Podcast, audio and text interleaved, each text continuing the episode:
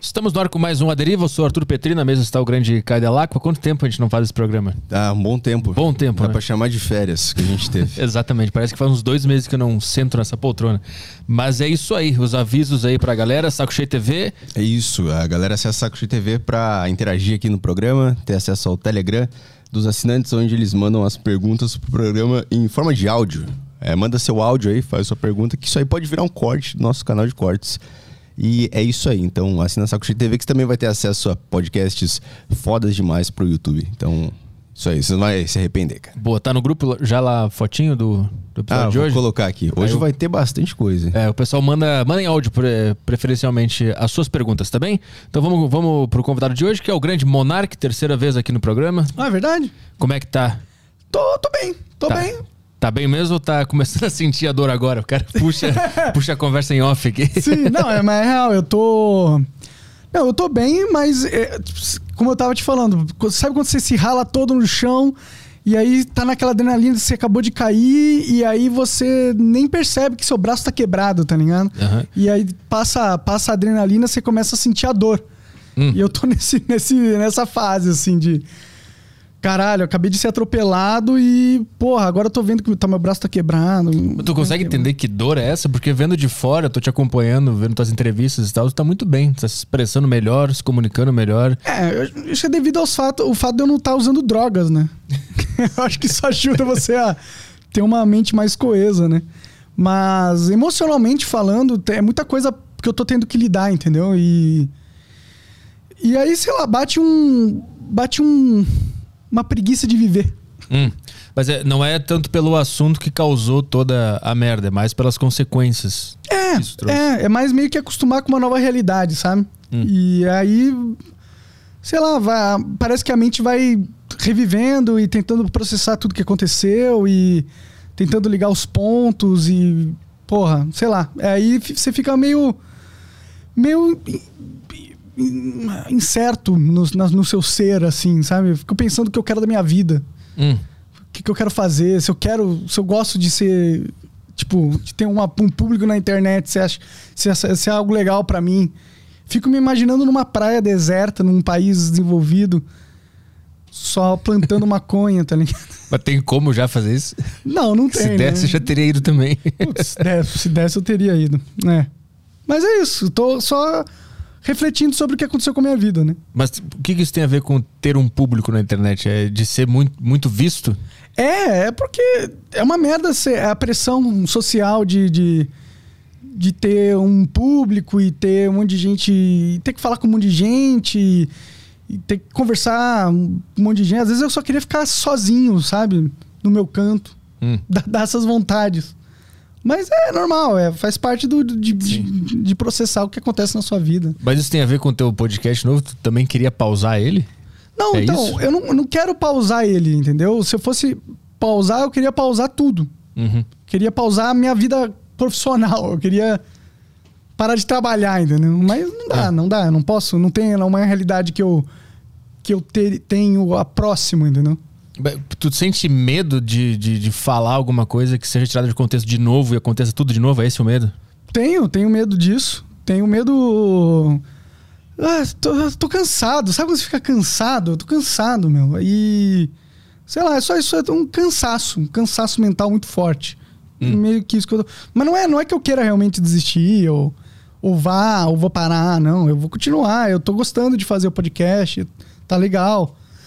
Só, só me bate esse. Sabe quando bate tudo, cai tudo assim, fala, nossa, olha tudo isso que aconteceu. E aí é difícil ficar 100% com tudo isso, entendeu? Na hora tu não sentiu essa dor? Na hora que rolou as Não. paradas todas? Não. Na hora o meu foco era é, pôr o trilho no trem novamente, entendeu? Com, é, seguir um rumo, seguir um caminho, pôr o trilho no trem. E agora eu consegui, eu pus o trilho no trem, entendeu? Uhum. E aí quando eu tô lá no, no trem, eu é, começo a poder pensar Sim, sobre sim. o que que, tá- que que aconteceu, entendeu? Mas eu também vi que uma, uma parte da tua motivação pra seguir fazendo ah, o que tu faz e continuar defendendo as tuas ideias foi da raiva que tu sentiu pela injustiça que aconteceu. Sim, com certeza.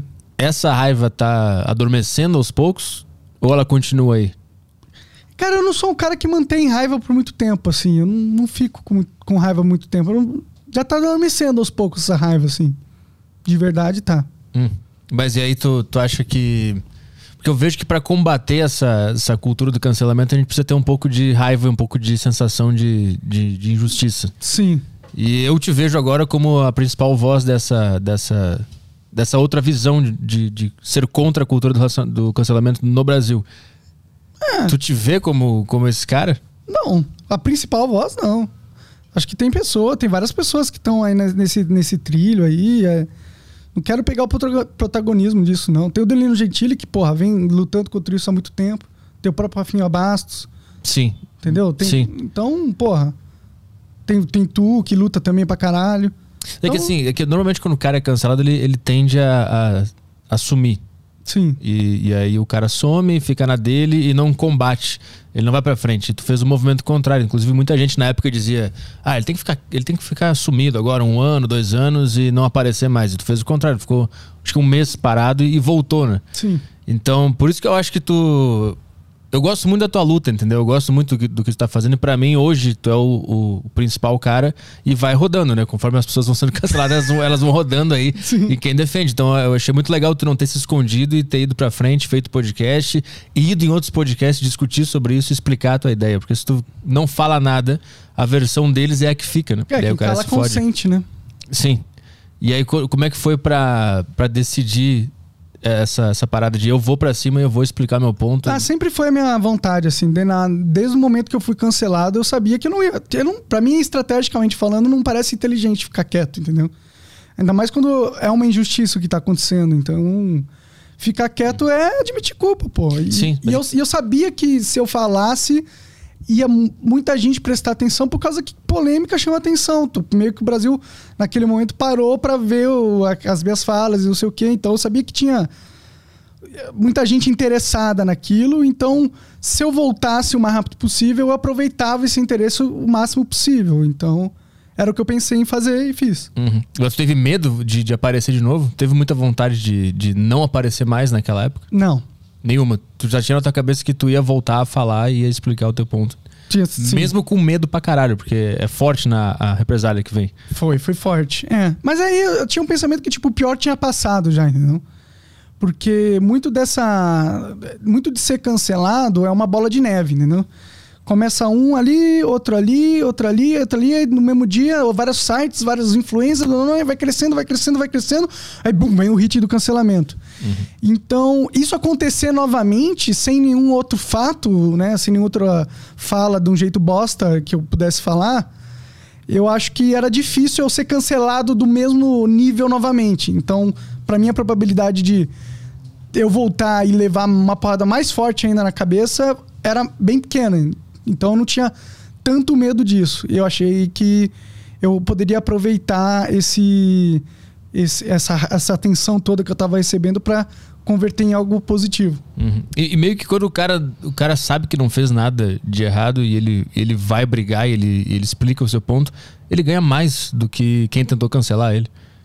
É, é, porque, tipo, o que ficou bombou foi a narrativa do cancelamento. Uhum. Então, as pessoas, elas são espertas, elas querem ver o outro lado, né? Elas têm essa curiosidade. Então, a partir do momento que você começa a dar o seu lado, a sua versão, ela vai, vai bombar também, até porque é tipo uma, é uma balança, né? Veio um ódio muito forte, mas aí cria-se um vácuo do, do, do outro lado e as Sim. pessoas querem ver o outro lado. É por isso que eu acho que esse movimento da- do cancelamento ele é completamente. Ele é contraditório, porque tu sempre acaba dando força pro cara que tu tentou cancelar. Eles têm a esperança que eles vão acabar com a pessoa. Ah, a gente vai cancelar esse cara, ele vai sumir, vai acabar com a vida dele e não vai mais aparecer. Mas é o contrário, tu dá mais audiência, tu dá mais dinheiro, tu dá mais fama pro cara. É. Esse é E os caras não entendem isso. Eles acham que acabar com a vida de alguém é fácil assim. E eles não percebem que vai ter um monte de gente que vai ver a injustiça e vai apoiar aquela pessoa. É, mas tipo, hoje em dia eu não tô com mais dinheiro, tá ligado? Ou mais fama. Posso estar com mais fama. Sim. De dia as pessoas me conhecem, mas é muita uma fama negativa também, entendeu? Muita gente que, ah, porra, não se interessou, viu a manchete e tem aquele pensamento, puto, o Monark é Hum. alguma coisa ista. Mas o que eu mais vejo em, em comentário é: ah, eu nem dava muita bola pro Monarca, eu não gostava muito, muito dele, e agora eu percebi que ele tem um coração bom em todo lado dele. Eu vi muito comentário assim nos teus clipes e em todos os lugares que tu aparece. Eu acho que a longo prazo é, é não é que é bom, é uma sensação horrível ser cancelado. É, é uma, é uma dor fodida. É. Mas do ponto de vista do cara que tá cancelando, ele tem que entender que é, que é o contrário. Pode ser que tu não esteja ganhando mais dinheiro agora, mas tu tá com o teu negócio, ganhando uma grana, com muita atenção em ti, e tu tá indo em vários programas, e a, a tua ideia, esse é o ponto. A tua ideia, ela tá melhor explicada e mais disseminada no país hoje, por que te cancelaram? Bom, isso é, isso é um Entendeu? fato Esse é o meu ponto. É, não, você tem razão, com certeza. É... E aí a gente meio que serve de, de mártir, né? Para causa da liberdade né? de expressão. Porque causa uma discussão na sociedade, né? As pessoas vão parar para pensar sobre o que, que aconteceu, o que, que aconteceu, uhum. o que, que ele estava falando. E aí isso pode ser que, que converta muitas pessoas para entender essa ideia e gostar dessa ideia, né? Sim, sim. Mas pode ter também um efeito reverso, né? Pode diminuir a liberdade de expressão, né? Pode as pessoas entenderem, ficarem com mais medo, ver o que aconteceu comigo e ficarem com mais medo de falar, hum. de se expressar. E pode ter um efeito rebote também, né? É difícil julgar, né? Não, a gente não tem todas as, as informações, né?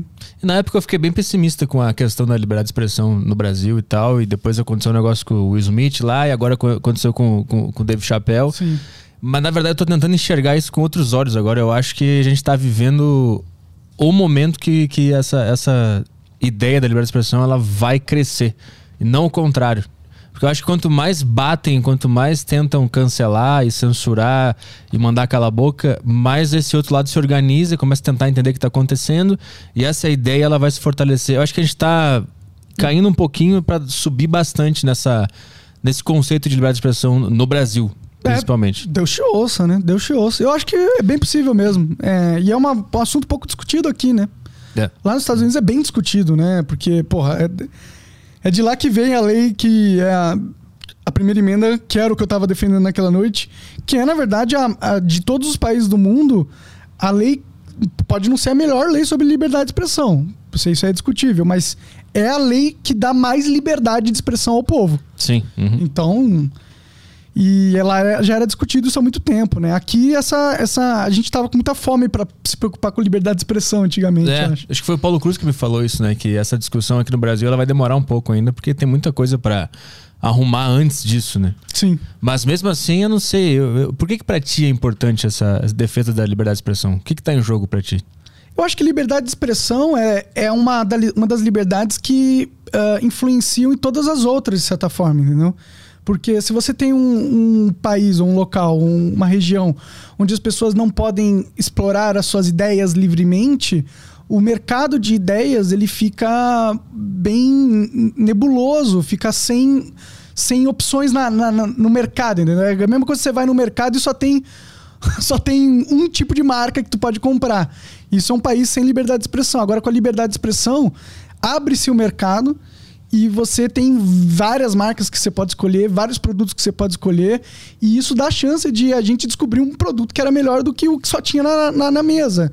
Então, isso ajuda uma sociedade a evoluir mentalmente, né? As ideias. Hum. No teu caso, é, tu, tu acha que a liberdade de expressão ela faz o indivíduo melhorar a sua capacidade de, de pensamento a longo prazo? Dá oportunidade dele, né? Porque se você está num local onde só uma ideia é permitida ser dita, como que tu vai descobrir a outra, né?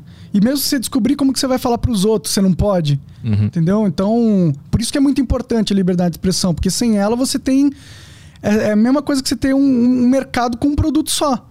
Sim, tem outra coisa também que eu acho que é, que é, é importante, que é a liberdade de expressão, ela te dá a possibilidade de errar sem acabar com a tua vida. Isso, isso é muito importante ter também. As pessoas nem fazem ideia do quão importante é isso. Que qualquer arte, qualquer pensamento, qualquer escrita, qualquer livro, qualquer filme, tu tem que passar por várias etapas de erro, né? Pra, tu pode errar uma cena aqui, tu pode errar uma piada aqui, errar um quadro ali, tu tem que poder errar para chegar na, na, grande obra, na grande piada, no grande, na grande pintura, no grande livro. Tu tem que poder errar. E se tu tem medo de errar, tu cria uma trava invisível na tua cabeça e aí tu nunca vai chegar naquele ponto mais profundo, porque tu vai ficar sempre com medo, putz, se eu errar essa frase aqui, vão acabar com a minha vida. E tu nunca vai chegar no fundo. E isso atrasa o pensamento coletivo como um todo. Se todo mundo tá com medo de pensar, de falar, de errar, a gente nunca vai evoluir. O pensamento vai ficar sempre nesse, nesse negócio meio de Twitter, só uma frase ali, e aí, e aí fica com medo de ser cancelado, e agrada aquelas pessoas que vão te cancelar, a gente fica sempre nessa, nessa zona, nunca vai pro fundo do negócio. Pode crer. Que o erro te proporciona ir pro fundo do negócio. Sim, total, é isso mesmo, exatamente. É, as pessoas não percebem isso, infelizmente, aqui no Brasil, né? Eles acham que, porra, você falar alguma coisa vai acarretar em mortes de pessoas, entendeu? Eles já, já fazem. Uhum. Nossa, sua fala agrediu a minha existência. Eu vi isso aí, foi com o Igor lá na, na palestra, né? sim, sim. Então a existência é muito fraca, então, desculpa. Pois é, e tipo, como? Como que uma fala agride sua existência? É uma fala, você não precisa nem ouvir. É, você não precisa assim. sintonizar. É a agressão lá, lá, lá, mais fácil de se desvencilhar, né? Exato. É, e ele usar isso agressão, agressão verbal. Meu, agressão é você dar um murro na cara de alguém. Isso é agressão. Uhum. Agora, você falar alguma coisa que feriu sentimentos, não é necessário. Tipo, pode ser usada essa palavra agressão, eu entendo, mas. Mas não é uma agressão que você tem direito de nunca sofrer, entendeu? Sim, sim. Você tem que ser. Ah, inclusive, quando você vai pra faculdade, tem todos os seus conceitos são agredidos. É, todos os seus pensamentos eles são agredidos. Porque você tá lá para aprender algo que você não sabia. Você tinha um, você tinha um pensamento X. E alguém te expõe um pensamento Y. Se você não quiser mudar esse pensamento, você vai dizer que é uma agressão? Não faz sentido nenhum. As pessoas estão querendo se colocar numa bolha onde que todo mundo tem que aceitar que todos os pensamentos delas não podem ser questionados. E se você questionar o pensamento dela, é uma agressão. Ou que ela não pode ser ofendida também, né? Também. A ofensa é uma coisa absolutamente subjetiva, é uma reação química que rolou no teu cérebro e ela interpretou aquela frase como se tu quiser me chamar de filha da puta, eu vou me atingir ou não com isso porque rolou uma reação química na minha cabeça. Sim. É a minha cabeça que decidiu se eu vou me ofender ou não. E se a gente for viver numa sociedade baseada na subjetividade emocional de cada um, a gente vai enlouquecer. Fudeu, A aí, gente vai enlouquecer. Aí, aí o juiz pode só subjetivamente decidir quem que ele pune ou não. É. É, o Brasil é foda nessa, nessa questão de, de lei. É muito, é muito fácil tu ser pego na, nessas coisas subjetivas de se. Ah, atingiu minha honra, me ofendeu. Você tem o Adrilles ali que foi processado, já foi arquivado o caso.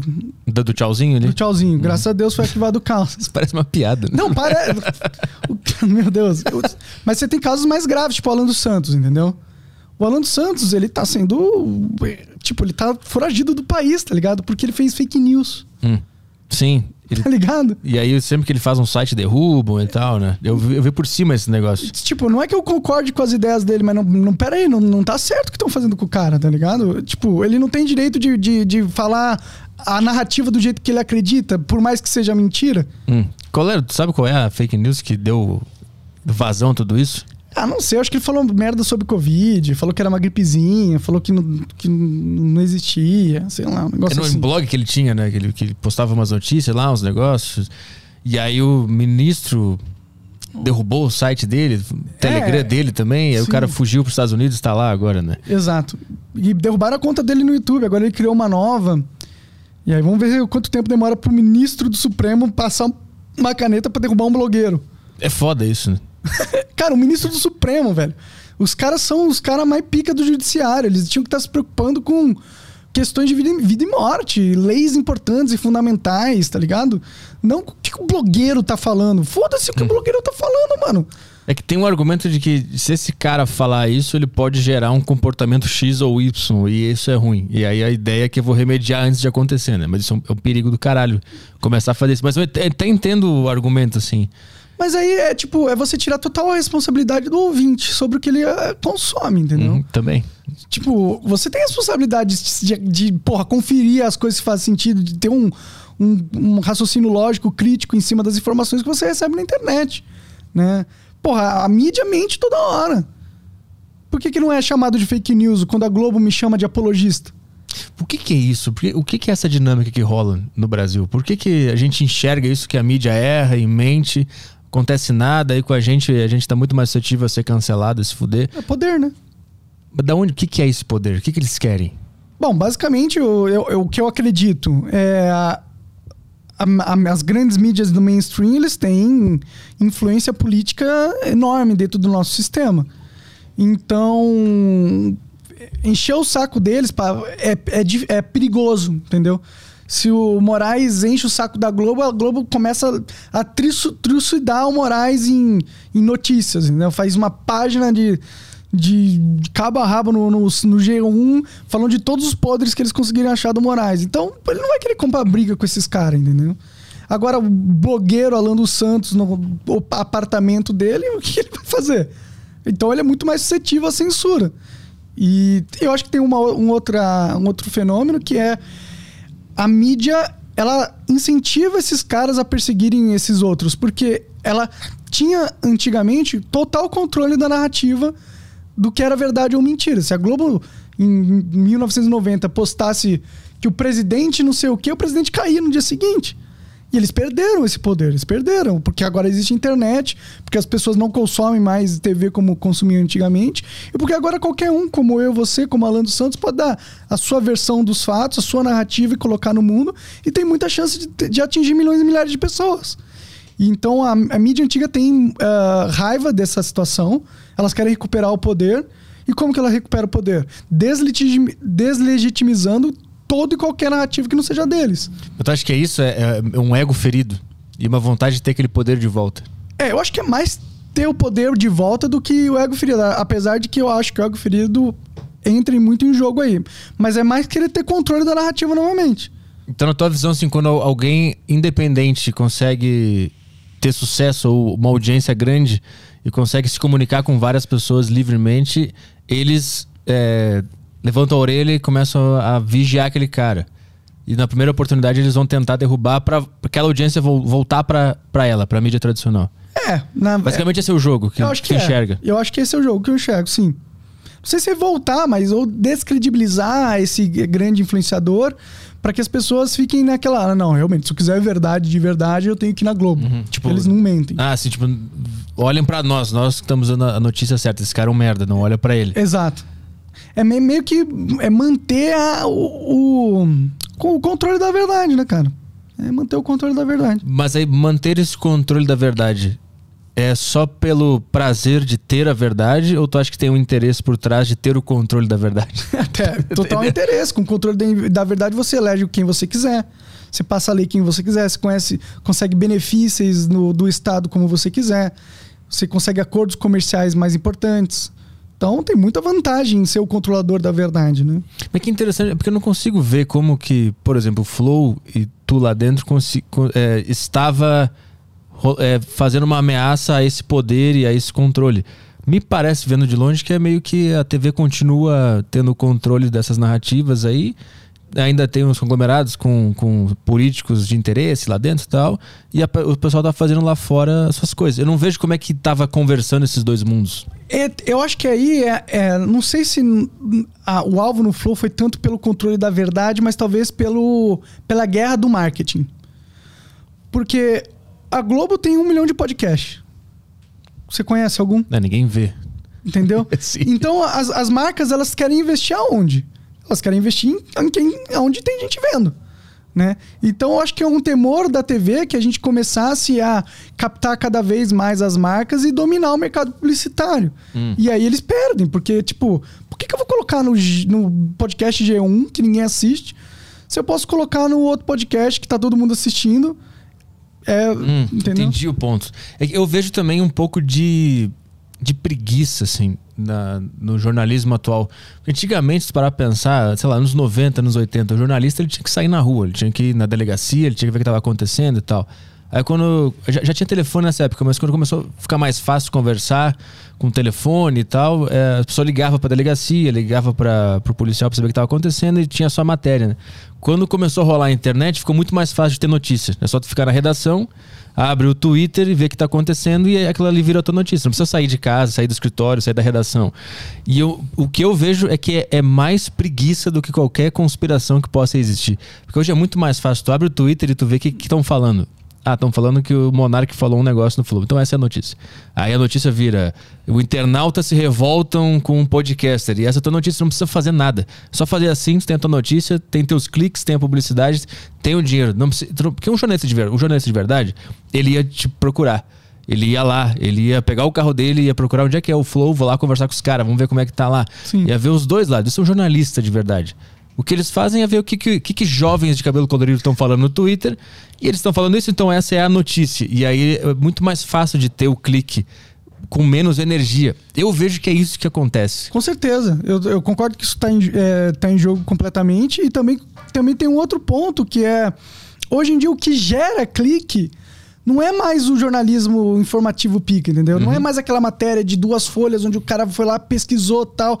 Muito melhor você mostrar a Anitta tatuando anos. Uhum. Vai gerar muito mais clique Sim. e vai uhum. ser muito mais fácil de produzir. Então o mercado se converge a isso. Exato, por isso que eu vejo que essa é a dinâmica hoje. O que, que as pessoas estão falando no Twitter?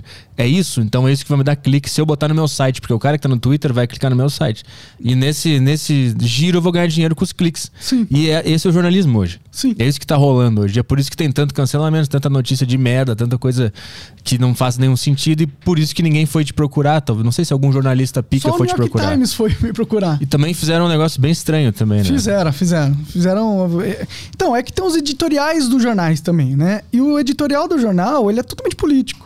Ele é que, tipo, que narrativa o jornal quer passar para a sociedade. Uhum. Então ele fala assim: ó, não importa o que você me trouxe as informações, como você deve o spin para Sim. parecer mais a narrativa que eu quero. No fundo, é tudo controle de narrativa, controle, tentativa de controle na verdade. O cara já tem a versão fixa na cabeça dele e ele vai te entrevistar e vai pegar as frases que ele consegue encaixar na narrativa dele. Ele Exato. não vai te ouvir, dar o teu lado e mostrar para as pessoas que existem duas versões do mesmo fato e tal. Teve até um caso bizarro que aconteceu com o Flow, que foi. É, um jornalista ligou lá para saber informações se eu tinha saído ou não da sociedade. E aí eles pegaram e mandaram um documento que falava assim que eu tava saindo, entendeu? E aí, no começo do documento, quando ele me apresenta, né? Ele me apresenta como dono para depois falar que eu saí.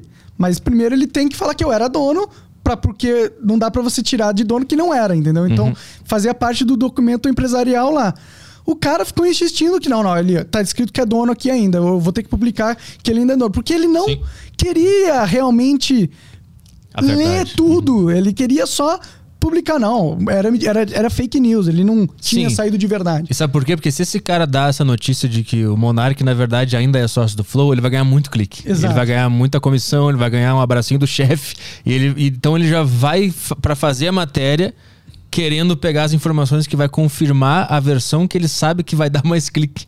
Ele não tá em busca da verdade mais. Sim, sim. E tem umas outras coisas que acontecem na mídia que é, é esquisitaço. Tipo, teve, teve um caso ali do, do governador que falou que, que se o bandido levantasse a arma pro policial, o policial ia atirar pra matar, né? Porque é o que se. Tipo, se um bandido começa a mirar em você pra atirar, você vai atirar Sim. no pé dele? Não, você vai tentar neutralizar a ameaça da melhor forma possível, que infelizmente ia matando. E aí a jornalista perguntou, acho que pro Tarcísio, que é o ministro da infraestrutura do governo Bolsonaro, assim, falou assim: é, Ah, então você acha que o, o policial tem que atirar pra matar? Então, quando a- o bandido, tipo, meio cobrando ele como se fosse errado falar isso, tá ligado? Pegando a manchete dela ali. É, não. é, tipo, é óbvio que é pra tirar, pra, pra neutralizar o cara. O cara é um bandido, tá mirando uma arma pra você, o que você vai fazer? Aham, mas a- ela, eu acho que ela quis manipular pra fingir que o cara falou que o policial tem que atirar pra matar, de forma geral. É, assim. exato. E, e falando, tipo, como se fosse um absurdo isso, entendeu? Então toda a mídia tem. É só. É só guerra de narrativa só. Não tem verdade, não tem Sim. coesão, não tem raciocínio lógico. Não sei se tu viu logo depois que o Mamãe Falei foi cancelado, saiu uma notícia num, num desses sites falando do Emílio Surita. Que o Emílio ele tinha uma, uma piada que ele fazia no Pânico, que era o, o, o pau sem fronteiras. Que aí ele falava, ah, nós temos um flat aqui, as refugiadas ucra- ucranianas vêm aqui, a gente cuida delas. Uma piada, uma bobeira, né? E aí essa, uma, uma, uma blogueira dessas fez uma notícia dizendo que o Emílio tinha assumido que ele fazia turismo sexual. E aí tem uma puta notícia, só procurar aí, Emílio Surita, turismo sexual. Uma puta notícia, assim, gigante, falando que ele tava admitindo em público que ele faz turismo sexual. Sim. Então ela foi na onda do cancelamento da, do Mamãe Falei, ela achou um negócio, inverteu pra entrar na lógica dela pra ganhar clique. Ela ganhou clique pra caralho. Eu tô divulgando a matéria dela aqui. E esses caras não são processados por fake news. É, não são. É, também não são. E aí, e aí eu acho que também tem. É um incômodo tu ir processar esses caras também. Sim. Não é bom se meter com eles. É, com certeza, porque são muito fortes, né? É. Né? E fora que esse negócio de turismo sexual é, sexual é uma polêmica que não existe, entendeu? Eu, eu, se o cara quiser pegar um avião e ir pra Berlim transar, foda-se. Qual o problema? Qual o problema, tá ligado? Ele transar em Berlim ou na Noruega. Ou... Ah, sim, sim, isso sim. Se o cara quiser ir trepar ir pra comer uma gringa, ele vale comer. Mas eu acho ela, ela tentou porque existe lá uma, um turismo sexual nesse, no leste europeu. Existe isso. De fato, pessoas exploram meninas para oferecer para pessoas. Então, isso é, uma, é, um problema que existe. Ah, então o turismo sexual refere a abuso de menores, é, é sim, ah, sim. Tá, e ela... isso é pedofilia, né? Então, ela, ela conseguiu nessa matéria dar um jeito de inverter a lógica toda, pegar a piada do Emílio e, e fingir que ele fazia parte desse problema. Entendi. É uma loucura. É uma loucura. Tem que ler a notícia. O pessoal pode procurar aí. É um negócio. Inclusive, ela bota em parênteses uma hora que, que era estupro de vulnerável o que ele estava fazendo. Entendi. É uma loucura. É uma loucura. O que acontece. É que na minha cabeça, turismo sexual era você pegar um avião e transar Caribe. em outro lugar, tá ligado? pra mim, é porque turismo sexual é, tá, tipo, tô fazendo turismo pra ir transar. É, eu, pô, tudo bem. Afinal, a gente viaja pra quê? Porra, ué, não. quem, quem é? Exato. Acho que eu vou pra Grécia pra quê? Pra ver a estátua do Napoleão, não, do, do Platão? Não, vou comer uma grega, porra. E não tem problema nenhum querer comer uma grega, tá ligado? Qual o problema? Pelo, pelo, pela, pela liberação do turismo sexual. A deriva podcast agora tiraram o seguinte contexto. É, é. Não, agora se tá correlacionando abuso de menores. Não, era isso, era isso. É. Esse, era o, esse era o ponto. Tava... É que essa palavra não necessariamente remete a isso, né? Mas tudo bem. Essa é muito boa. Se pegar a palavra friamente, turismo sexual é meio que todo mundo faz, todo mundo viaja pra transar. É. Mas era. A, a, palavra já virou uma, uma, um, um, conceito que é sobre um crime que acontece. Entendi, entendi. Sacou? Então, eu aí, não, né? é que eu não manjo dessas porra, tá ligado? Eu, eu, nunca transei muito, muito menos e fui pra país pra transar. muito menos mundialmente. Muito, é, muito menos. Mas então a gente tá na mão de, dessa, desses caras, eu, eu não sei. Eu, te, eu não sei se eu tenho medo, se eu tenho coragem, se eu tô animado, se eu não tô, mas a dinâmica do Brasil é uma coisa meio assustadora, assim. Ver o, o poder que, que a mídia e o governo têm de acabar com a vida de alguém, de perseguir ou de destruir a reputação. Isso é, dá, um, dá uma ansiedade, às vezes, de estar, estar tão exposto, assim, falando e conversando. Dá mesmo. Eu tô com uma maior vontade de sair do país, cara. É? Maior vontade, assim, de verdade. De, porra, ir pros Estados Unidos ou para algum país da hora da Europa e tentar uma carreira lá, cara. Queria fazer um podcast gringo também. Uma vontade também. Tipo, falando inglês, tá inglês ligado? Com a, com a turma lá. Hum. É, só que meu inglês é um lixo. Eu precisaria ah, fazer um, uns turismos de inglês. Pô, mas an antes, quando, quando eu conversei contigo há um tempo, tu tava muito otimista com, a, com o Brasil. Tu achava que dava para mudar, que dava para conversar, que dava para lutar. Tu já tava perdendo um pouco essa, essa esperança? Não, eu acho que dá para mudar, dá para conversar, só que não sei se Sabe quando, porra, você sente, ah, eu já fiz o suficiente, mano. Tá ligado? Já fiz pra caralho, já, já, já me sacrifiquei várias vezes e, porra. Agora talvez eu queira pensar um pouco mais em mim, tá ligado? Acho que talvez ficar com essa pira de, de ser. de ah, não, tem que mudar a humanidade, seja uma parada meio. Uhum. Uma arrogância, tá ligado? Minha, tá ligado? Uma arrogância de achar que, que isso cabe a mim. Entendeu? Eu tenho que. Se eu fizer isso, ninguém vai fazer, entendeu? Mas tu não, tu não chegou nesse ponto querendo mudar. Tu só tava simplesmente exercendo a tua liberdade. Tu tava Sim. fazendo dentro da tua casa, entre aspas, tu tava fazendo o que tu achava certo. Sim. E aí é que tá o negócio, porque a gente, a gente tem que começar a lutar, entre aspas, eu também não gosto, porque é muito cansativo. Eu só queria fazer minha parada aqui. Mas quando alguém invade a, a, a minha privacidade ou a tua e tenta acabar contigo, tenta te processar, tenta foder o teu esquema, é meio que obrigado a, a entrar na briga. Sim, sim. Mesmo mas, sem querer. Mas eu posso, porra, brigar na, entrar na briga num país mais da hora. Pelo Zoom. Né? Pelo Zoom. Online. Hoje tem internet, né? Você não precisa estar mais fisicamente no Brasil para influenciar as coisas aqui, né? Tipo, pra ter uma voz aqui. Você pode ir, eu posso criar um conteúdo. É. Mas se tu criar conteúdo em inglês, tu vai estar tá contribuindo pra cultura deles lá, que já tá boa, né? Ah, mas eu não penso em parar o português, entendeu? Entendi. Tipo, ter os dois. Hum. Mas isso é um plano que tu tá para colocar em prática ou é só um sonho ainda? Cara, é só um sonho ainda, mas eu, eu sei, eu já enxergo o caminho para chegar lá. Eu primeiro preciso acumular dinheiro e o contato eu tenho. Agora, graças ao Rumble, eu tenho eles têm muitos criadores gringos, entendeu? Então eu criar, eu pedi para fazer uma parceria com eles e criar um podcast em inglês. Eu, eu consigo chamar pessoas que são relevantes lá fora através do Rumble, entendeu? Uhum. Então eu tenho um caminho para começar Então eu acho que dá, é possível, não, não acho impossível, não. A tua história ficou conhecida lá fora, além do Joe Rogan, teve alguma outra ficou, informação? cara, ficou conhecido. Pô, foi, foi no New York Times, né? Saiu no Jornal Nacional de Israel, Uhum. apareceu. Então, é, eu tô com uma imagem muito negativa lá fora, né? De verdade. Mas, é, mas as pessoas que te defenderam, que tipo, o Joe Rogan te defendeu. Só o- ele me defendeu. Green- que eu, o Glenn. Greenwald, é, sim. E nada, ninguém mais tu, tu viu? Ninguém do Rumble, é, algum gringo do Rumble Não, ficou não. sabendo? Não, o Joe Rogan só comentou esse assunto porque o, o Glenn fez. Falou com ele, entendeu? Sim. Fez a ponte. Falou: olha, isso tá acontecendo aqui. E aí ele acabou falando.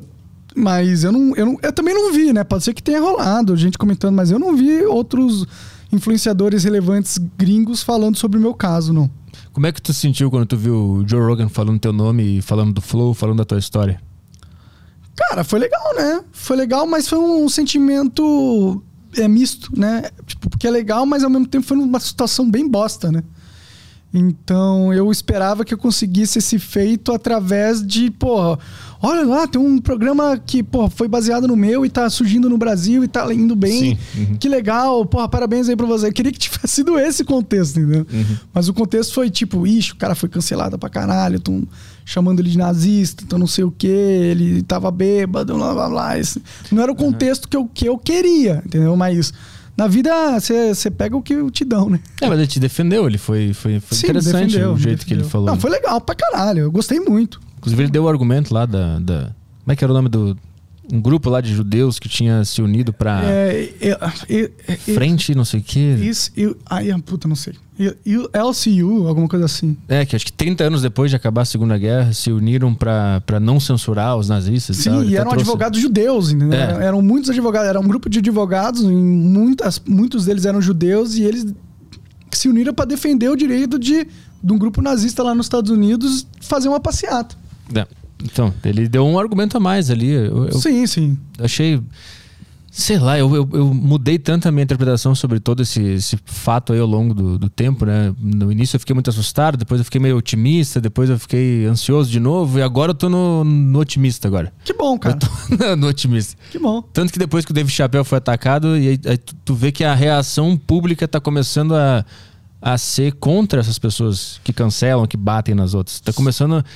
Parece que as pessoas estão começando a entender o que, que é essa dinâmica de cancelar as outras e menos gente tá se re- resumindo a um grupo específico de pessoas. Que antes parecia ser geral, né? Todo mundo tava cancelando todo mundo. É. Eu não sei se as pessoas que eram contra isso só estavam quietas, mas agora eu tô vendo que tem uma, muitos comentários no YouTube, muitos influenciadores falando que isso é errado tal, que não pode ser assim. Por isso que eu acho que tá mudando. Toda po- Tu não sente que foi importante pra ti tudo isso? Ah, foi importante, né? Foi importante de vários sentidos, né? Foi importante porque importou muito na minha vida. Foi uma mudança drástica de vida que eu fui obrigado a, ter, né? Então, com certeza esse vai ser um dos eventos que eu vou olhar quando eu tiver 80 anos e falar, caralho, isso foi... Mas tu, tu te sente mais forte agora?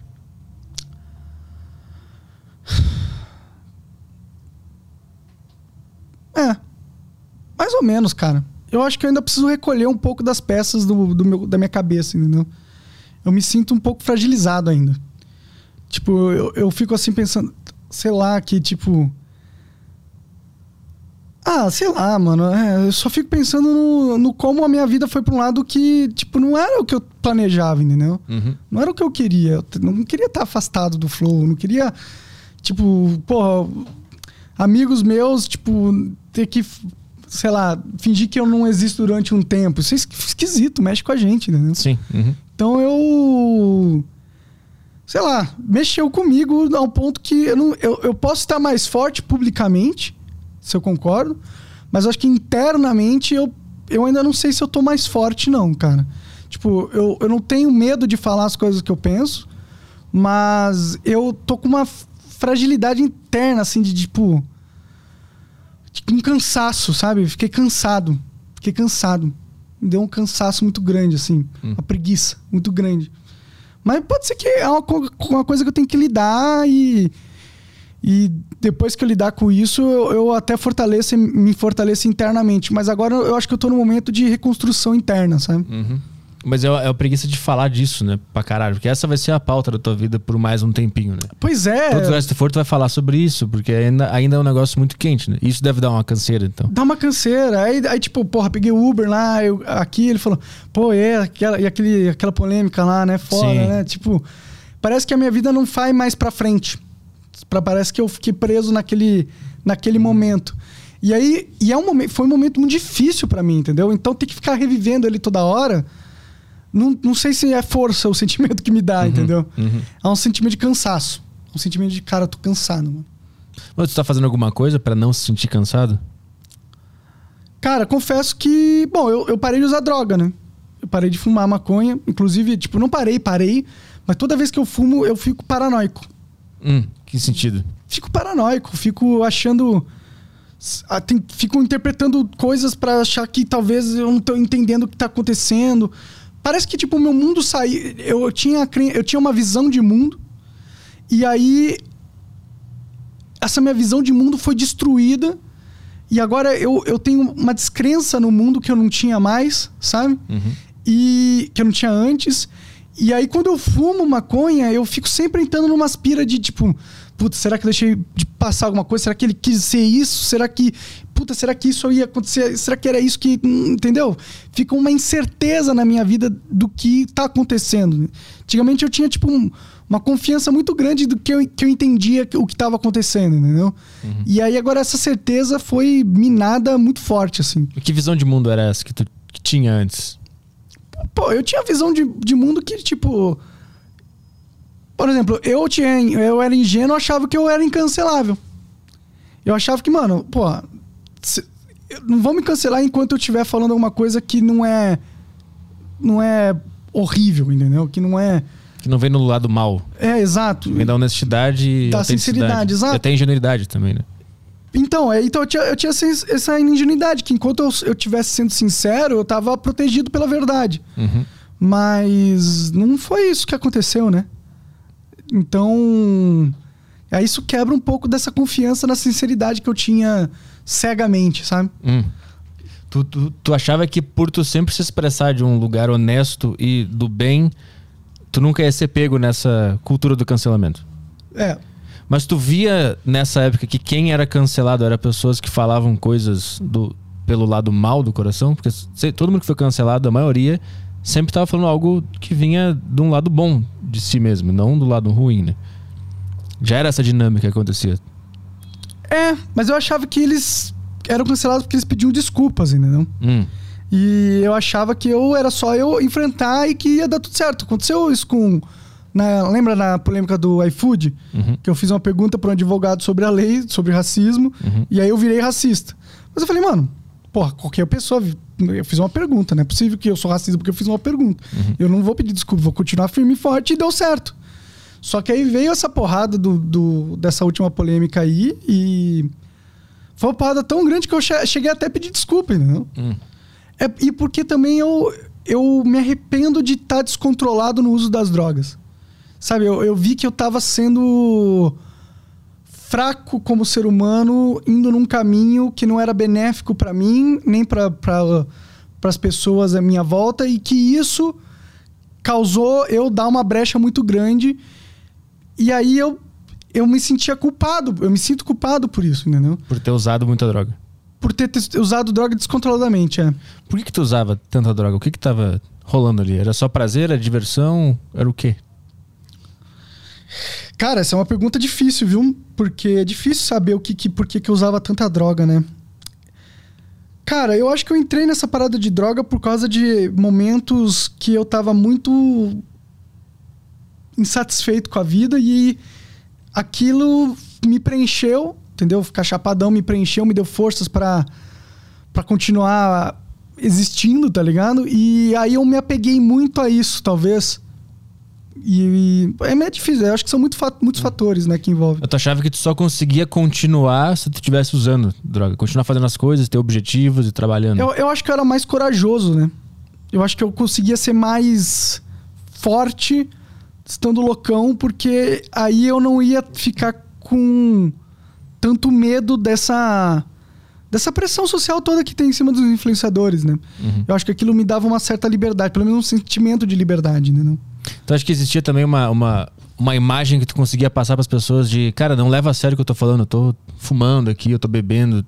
Até uma certa proteção para ninguém poder te julgar como um ser humano, entre aspas, normal. Pode crer, pode ser isso, tipo, pode ser um Pode ser também uma certa proteção e ao mesmo tempo eu lutando a, a, luta da liberdade de expressão ao mesmo tempo. Falo, tipo, mano, por que, que eu não posso ficar chapadão ao vivo?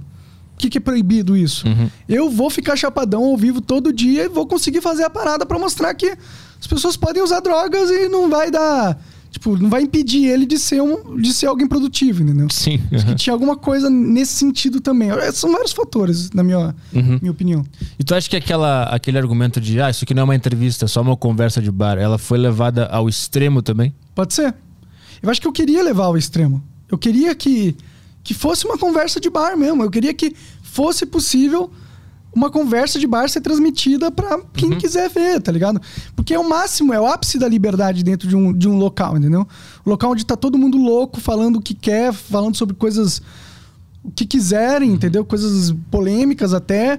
É, é um ambiente muito livre, né? Sim. Aí a gente entra num negócio que eu acho muito esquisito da sociedade. Uma conversa de bar, todo mundo já participou de uma, todo mundo sabe o que, que rola lá. Sim. As discussões filosóficas, piadas absurdas, todo mundo sabe. Todo mundo já se reuniu numa mesa de bar. Até o cancelador da internet já esteve numa mesa de bar ou está nesse final de E semana. gosta ainda. Gosta e tá falando essa merda. Falando merdas. Mas o ponto é que quando tem uma câmera ligada, um microfone, as pessoas criam uma, uma, uma, uma falsidade que já não se pode mais falar tudo. Mas é a, é a verdade, o ser humano é assim. Por que quando liga uma câmera as pessoas querem ver algo limpinho? Exato. Eu acho muito estranho isso. Eu também, eu não concordo nisso. Os caras ficam falando, não, influenciadores eles têm uma responsabilidade social. Tem nada. Que porra, que, que- quem disse? que, que responsabilidade social? Não, vocês influenciam muita gente.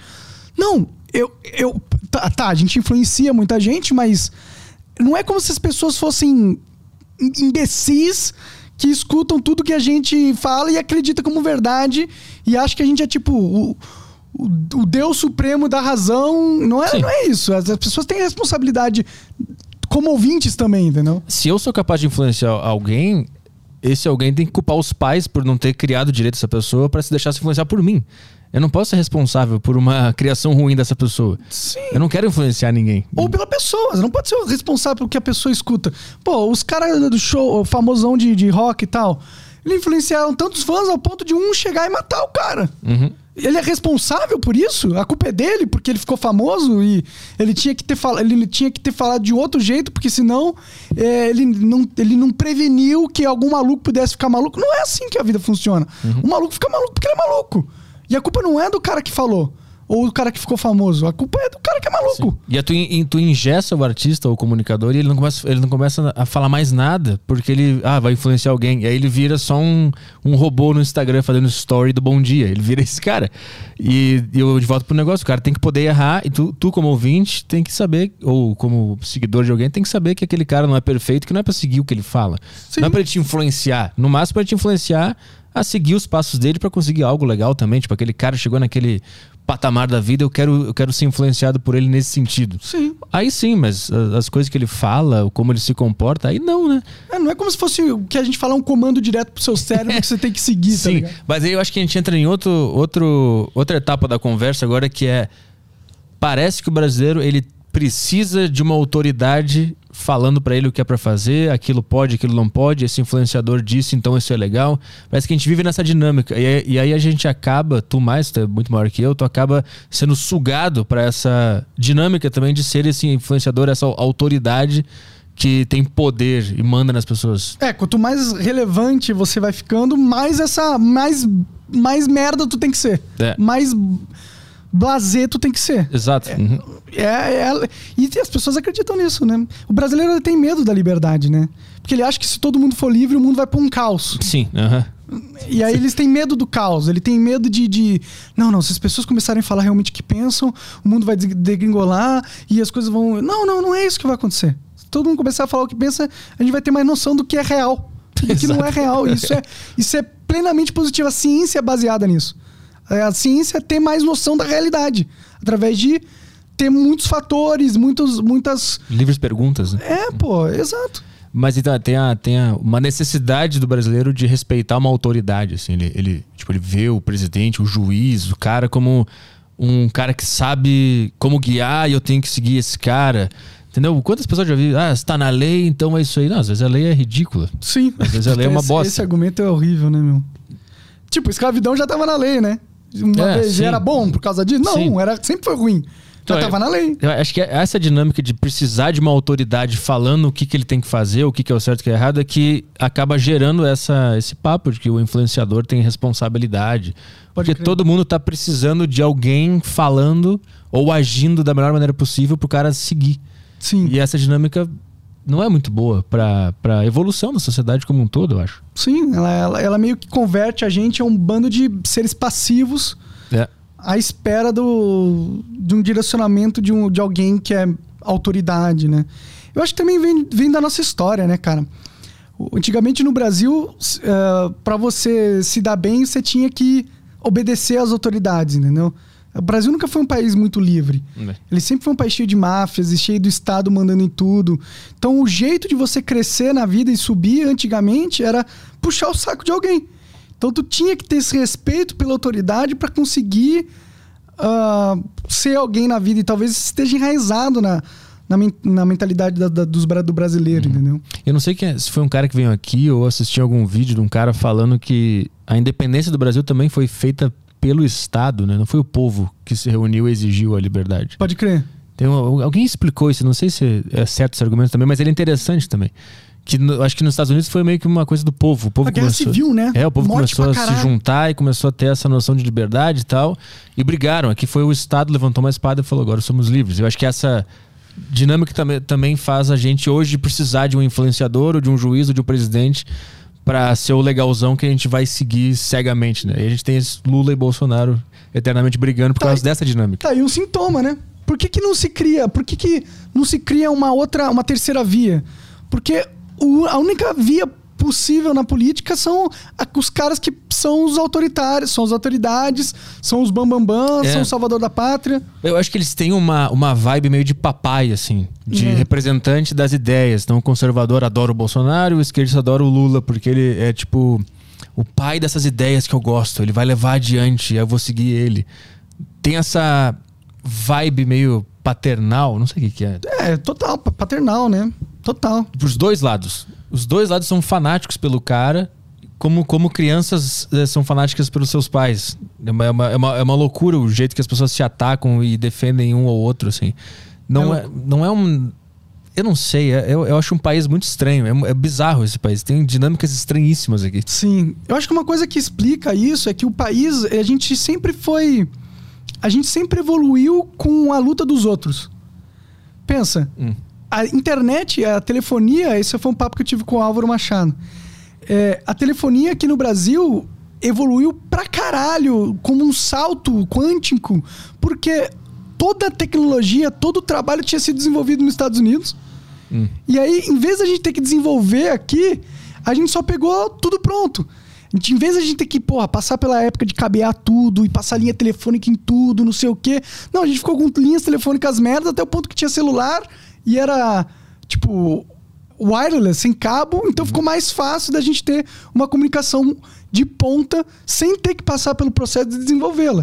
Então a gente é um país que se aproveita muito do, do desenvolvimento dos outros países e isso faz com que a gente não tenha que passar pelas, pelas mazelas que eram necessárias para criar uma força da sociedade que fosse capaz de, de pensar por si só e produzir alguma coisa independentemente. A gente é muito dependente do mundo. Hum. Mas eu acho legal essa dinâmica de aproveitar a tecnologia do cara. O cara criou lá, eu uso aqui. Não, é legal pra caralho. Não, é legal. Eu acho que é, tá certo de se fazer isso, mas também causa uma distorção onde a gente não passa pelo processo evolutivo de chegar na tecnologia. E esse processo é um processo que ensina a sociedade Sim, isso sim. a, a erguer por conta própria. Né? Mas acho que também isso dá uma oportunidade da sociedade como um todo ela, ela se desenvolver em outras áreas, né? No autoconhecimento, porque não precisa, eu não preciso ir atrás desse negócio que já tá pronto aqui. Claro, Isso dá um, dá um espaço pra gente focar em outras coisas. pode crer. Mas não, isso não rola também. Eu vejo que o, que o Brasil é um país com muito pouco autoconhecimento também. Muito emotivo. E aí vira presa fácil para manchetes, por exemplo. Pra, pra... É uma população que não tem educação, né, cara? A maioria das pessoas. Mas, é, mas eu me pergunto se o problema é esse mesmo. Porque na edu- educação não se ensina autoconhecimento, autocontrole. Pô, mas ensina a ler um texto e interpretar, né? Sim, isso sim. Mas não tem. O, o preparo espiritual, digamos assim. Não, a tudo gente bem. não tem nem um pouco disso na nossa cultura. Sim, isso é verdade. E aí eu acho que remete que a gente nunca teve que brigar pela nossa liberdade, né? É, e aí essa falta de noção, ela tá até. Tu acha que esse é um problema que acontece com a gente? Que a gente, a gente consome muito conteúdo dos Estados Unidos e aí automaticamente a gente começa a meio que agir como eles e tenta aplicar isso no Brasil e Sim. aí dá merda.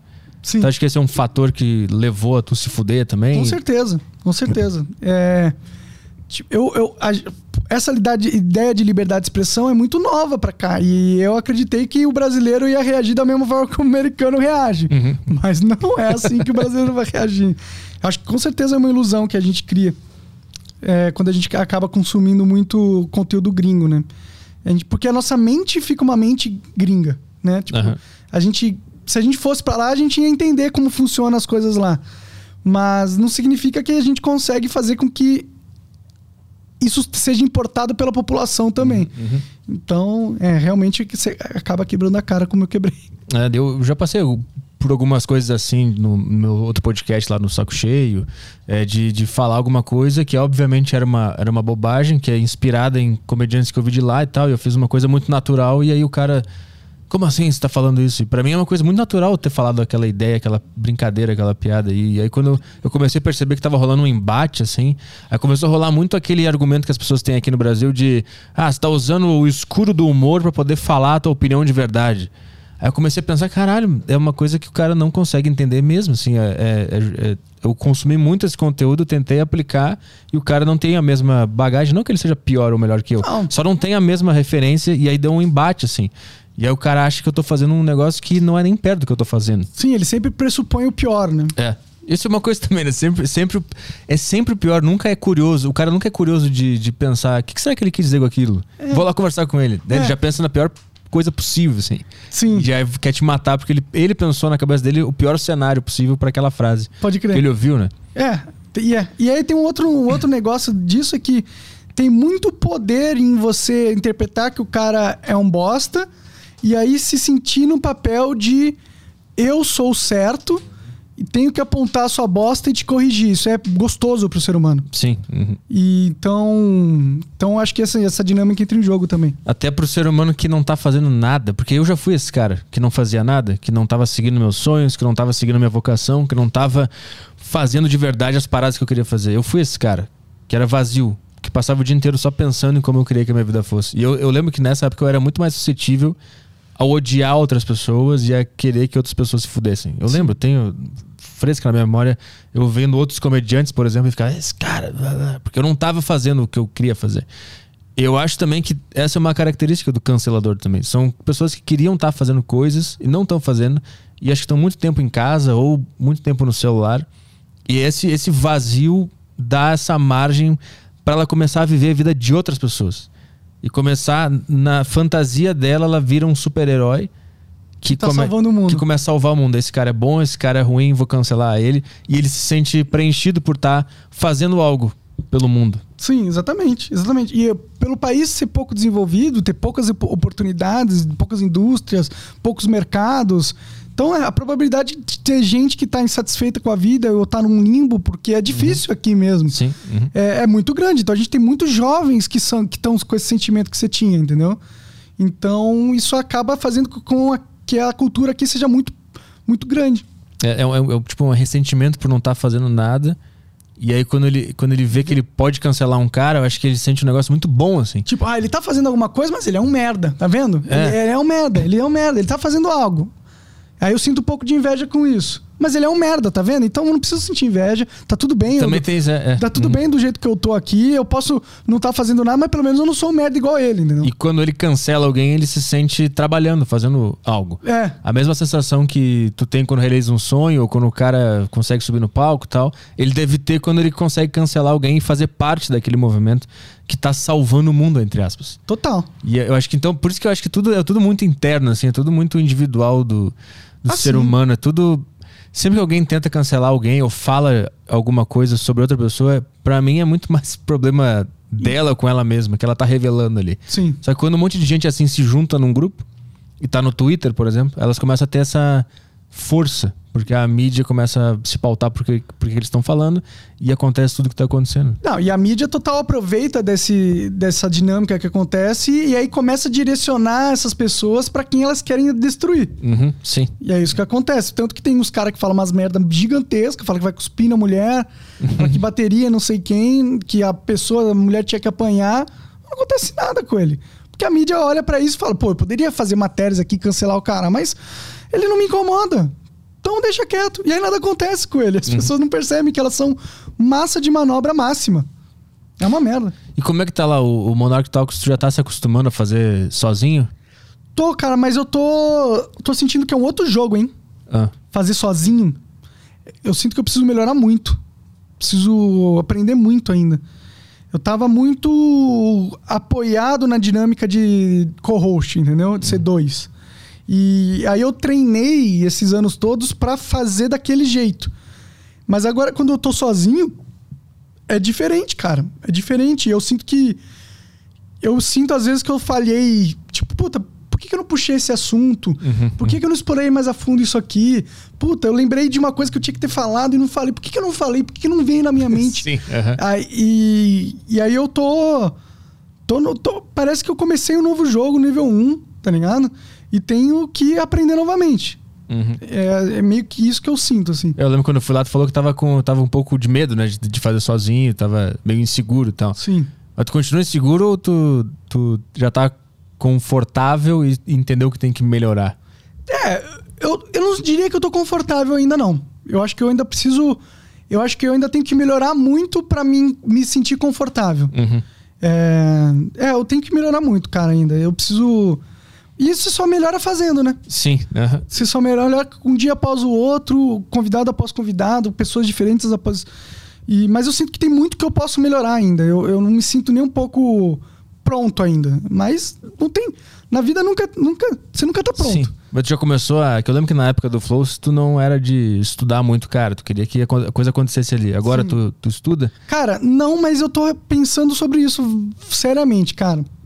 É, sobre estudar mais e, e pensar antes do, do papo, pelo menos alguns tópicos, né? Não quero fazer pauta, porque eu acho, eu acho Sim. ruim Uhum.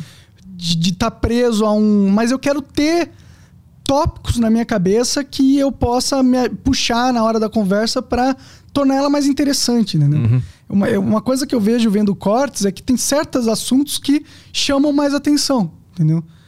E eu queria aprender a reconhecer quais são esses assuntos, dependendo do convidado, e saber ter eles em mente para ter um podcast que as pessoas querem ver mais. Hum. É isso que eu tô, tô pensando. Mas acho que tá. Porra, tá bem bom. Tá, tá numa um nível de qualidade bem acima. Pelo que eu tô vendo lá, tem perguntas certeiras, a conversa tá rolando mais profunda, me parece, pelo que eu tô acompanhando lá. Eu acho por isso que eu achei que já tava até estudando ah, conversas e técnicas de, técnica de conversa e o entrevistado e tal. Porque tá bem bom, de Ah, verdade. Obrigado, cara. Eu agradeço mesmo, de verdade. Porque eu sei que você é um cara que faz isso muito bem, então se você tá falando isso, eu agradeço. Mas é. É, mas é tipo. Não é. Eu fiz três anos de podcast, né? Alguma coisa eu Uhum. aprendi nesse, nessa parada, mas. Mas internamente eu não me sinto bom, não. Eu sinto que eu preciso melhorar muito. É o que eu sinto, assim. Sim. Eu, eu não me sinto confortável até hoje. É um negócio Talvez que isso nunca. eu acho que não sai nunca. É. É bizarro. assim, Não, eu nunca tô confortável. Do momento que começa até o final, eu tô sempre meio. como se eu estivesse numa montanha russa, assim. Sim. É assim, né? E o Sim, coraçãozinho tá aqui, atento a tudo.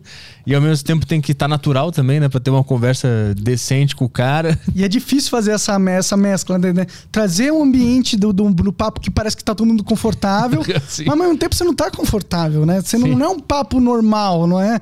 Que você não tá nem aí, pode ficar meia hora em silêncio, a gente comendo uma pizza e foda-se. Porque não é isso, né? não é, não é um papo. Não é um papo de bar nesse sentido, né? Na minha cabeça sempre tem um cara gritando aqui, muito desesperado. E aí eu tenho que criar uma barreira entre essa voz e entre a minha pessoa que tá aqui. Pode crer. Para não- senão eu ia começar a gritar aqui. eu ia começar a me descabelar. Não, eu sinto isso também, cara. Eu, mas eu acho que, como a gente tava falando, não sei se tem como perder isso, né? E aí eu acho que talvez quando, se você perder isso, você fica displicente, né? Sim. uhum. O negócio da, de estudar o entrevistado, eu, eu estudo quando, quando é uma pessoa que eu não conheço, que é uma pessoa nova. Tipo, tu eu não precisa estudar, porque eu te conheço. Rafinha Basso não estudei, porque eu já conheço. Mas quando é uma pessoa que eu, que eu não conheço ou que ass- eu não domino o assunto, eu sempre dou uma estudada, mas mais pra. Não pra pautar a conversa, mas pra ter em algum lugar da minha cabeça vai ter algumas informações ali. É, é diferente de uma pauta, porque não, é, não quer dizer que você vai seguir aquela É. linha de raciocínio, mas você quer ter armas pra poder puxar exato. trazer pra conversa. Tem que ter, um, ter um, um grande arquivo, assim, de coisas que tu leu sobre aquele cara, e aí ele vai falando e tu vai lembrando, puta, isso aqui ele falou lá num vídeo que eu assisti dele, e aí eu já posso perguntar o negócio e tal. Total. E isso faz a- essa voz do desespero calar um pouco. Pode crer. Porque ela já não precisa estar tão desesperada, porque tem algumas coisas ali seguras, alguns assuntos que tu já sabe que tu pode puxar se o assunto morrer e tal. Sim. Fora que é um, um, um eng- engrandecimento da própria mente, né? Você toda hora lendo sobre um novo assunto, pesquisando novas coisas, né? E é uma coisa que eu faço pouco. Eu faço pouco. Tipo, eu, eu vejo muito vídeo na internet, mas eu tinha épocas da minha vida que eu era, tipo. Nossa, ficava vendo vários vídeos de vários assuntos diferentes, tal, tal, tal, tal, tal. E eu perdi isso com o podcast porque era muito frenético a rotina e eu não tinha a energia mental pra parar e, porra, ler um livro, tá ligado? Sim. E eu acho que seria muito importante que eu, eu encontrasse essa disciplina pra, pra, pra realmente ter mais armas no arsenal de uma conversa, né, cara? Sim, é porque tem um, tem um negócio da, da arte, porque comunicação é arte também, né? Que é o ócio criativo. Esses momentos que tu tá lendo um negócio, ou tá na internet vendo vídeos, que tu tá com a cabeça relaxada e vazia, são os momentos onde tu arquiva um monte de, de referência, informação, que na hora que tu for aplicar aquela arte, que seja uma conversa, seja música, seja comédia, ela vai sair em algum momento, assim. Então eu percebi isso também quando eu tava fazendo muito a deriva cinco vezes por semana, quatro vezes por semana, porque eu tenho outros programas também, eu percebi que eu comecei a perder isso. Eu não tinha mais mente pra relaxar. Ler um negócio, assistir um filme, ver vídeo na internet livremente. Sim. Eu tava sempre cansado, porque eu tava sempre gravando. E aí, quando eu percebi que a minha qualidade, tanto como comediante como comunicador, começou a cair aos poucos, assim, pelo ritmo frenético. Pode crer. Isso é foda. Agora você tá num, num ritmo assim de, de podcast por semana, você diminuiu? Diminuir. O Aderiva tem no máximo três por semana. Três, dois né? é o ideal. Dois é o ideal pra mim. Você acha dois ideal? Legal. É. Eu tô nesse de três também por semana. É... Eu só tenho o, o Monarch Talks, né? Sim, sim. Aí até o 13 vai de boa. Mas eu. até porque a gente não tem uma equipe, né? Tipo, um cara que faz na televisão, você tem uma puta equipe. Ele chega lá, tá todas as perguntas, a biografia do cara, tudo na frente dele, né? É, E aí é. eu- eu- os bullet points todos é já, né? isso, ele tem uma mente muito mais livre, né? Sim, mas também mais engessada, né? Porque não é ele que chegou na- nos assuntos que ele queria falar, foi alguém que alimentou Sim, ele também. isso, né? Uhum. Talvez o papo que ele acaba tendo fica aquele papo. Porque, porra, todo mundo que faz esses negócios de pesquisa na TV sempre pega os mesmos pontos. É, sim. É sempre a mesma coisa, entendeu? Então. É. E eu acho que em questão de arte, perde-se um pouco da arte se você deixa pra esse cara te pautar, entendeu? Sim, tem que ser um cara de confiança, né? Tem um, um cara muito bom lá fora que é o Howard Stern, um dos maiores radialistas, entrevistadores lá. Ele tem uma.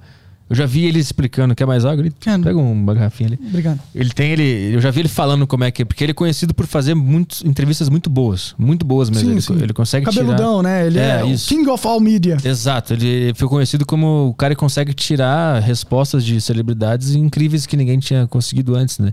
E eu vi um, um vídeo dele uma vez, ele falando como é que ele se prepara para entrevista. Ele tem uma equipe, mas é uma equipe de confiança dele, né? Ele sabe que o cara não vai fazer uma pauta genérica. Sim. Então ele diz que ele chega no estúdio e tem um, tá escrito tudo sobre a pessoa, as, as perguntas mais fodas, as histórias mais recentes, e o cara lê e se prepara, assim. Então, se tiver uma equipe foda que esteja com a mesma mente, é interessante, né? Seria Mas- tipo um jornalista investigativo mesmo, né? É, Pra exatamente. fazer uma pauta, assim, o cara que vai a fundo, não fica É. na superfície. né? Isso, aí o cara vai pesquisar muito, assim, o que que, o que que esse cara já tá falando demais aqui. Seria Que- muito foda mesmo, né, cara? Muito Aí teria que ser foda. um jornalista. Foda. Teria que ser, né? Que não existe no Vou Brasil. trazer um inimigo pra casa, né? É, pois é, né? Eu nem acho os jornalistas. Cara, eu admiro pra caralho a profissão de jornalismo. Eu acho que é uma profissão muito foda. Aham. Só que os caras não faz É, ela. o jornalista old school. É. Old school, que fumava e tomava café no- na esquina. Ficava lá no, P- no PC ou sei lá. Era. Não, era o outro, o antigo, antes do PC. Máquina de escrever. Máquina de escrever. Isso. E ele conversava com um monte de gente, Isso. tinha um monte de contato e, porra. Saía na rua, botava um- uma jaquetinha de couro e ia procurar informação na rua. Pode crer. Isso era foda. Era foda, né, cara? Eu queria que porra. Dá vontade de criar uma empresa pra pagar esses caras pra eles existirem, vamos, vamos criar uma empresa de jornalismo old school. Imagina, Não mano. pode usar smartphone nem telefone digital. Tem que ser da pessoa. Tem que ser aquele que rodela, assim. Tu vai ter que ligar pro cara. Esse, esse telefone eu sei que vai ser uma matéria boa. Esse telefone vai ser uma matéria do caralho. Eu sei, você tem que fazer isso aqui, é muito esforço. Sim, cara. Dá vontade. Cara, eu tenho muita, muita vontade de, de fazer alguma coisa no jornalismo.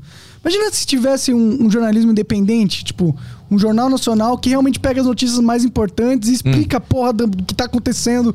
Mas a- eu não a sei se é possível, porque todo mundo vai ter uma versão dos fatos. E vai, sempre vai virar uma coisa enviesada. Nunca vai ser o neutro. Não, mas não, ah, não, eu não acho que tenha que ser neutro, mas só de ser profundo já tá ótimo, entendeu? Hum. E tipo, ver um cara que dê todos os pontos, dê a opinião dele, mas tem, ó, tem isso, isso aqui é contra a minha opinião, mas é um fato, tá aí, entendeu? Acho que é É. possível. Mas, puta, aí tinha, né? Eu não sei se a gente tá perdendo isso também.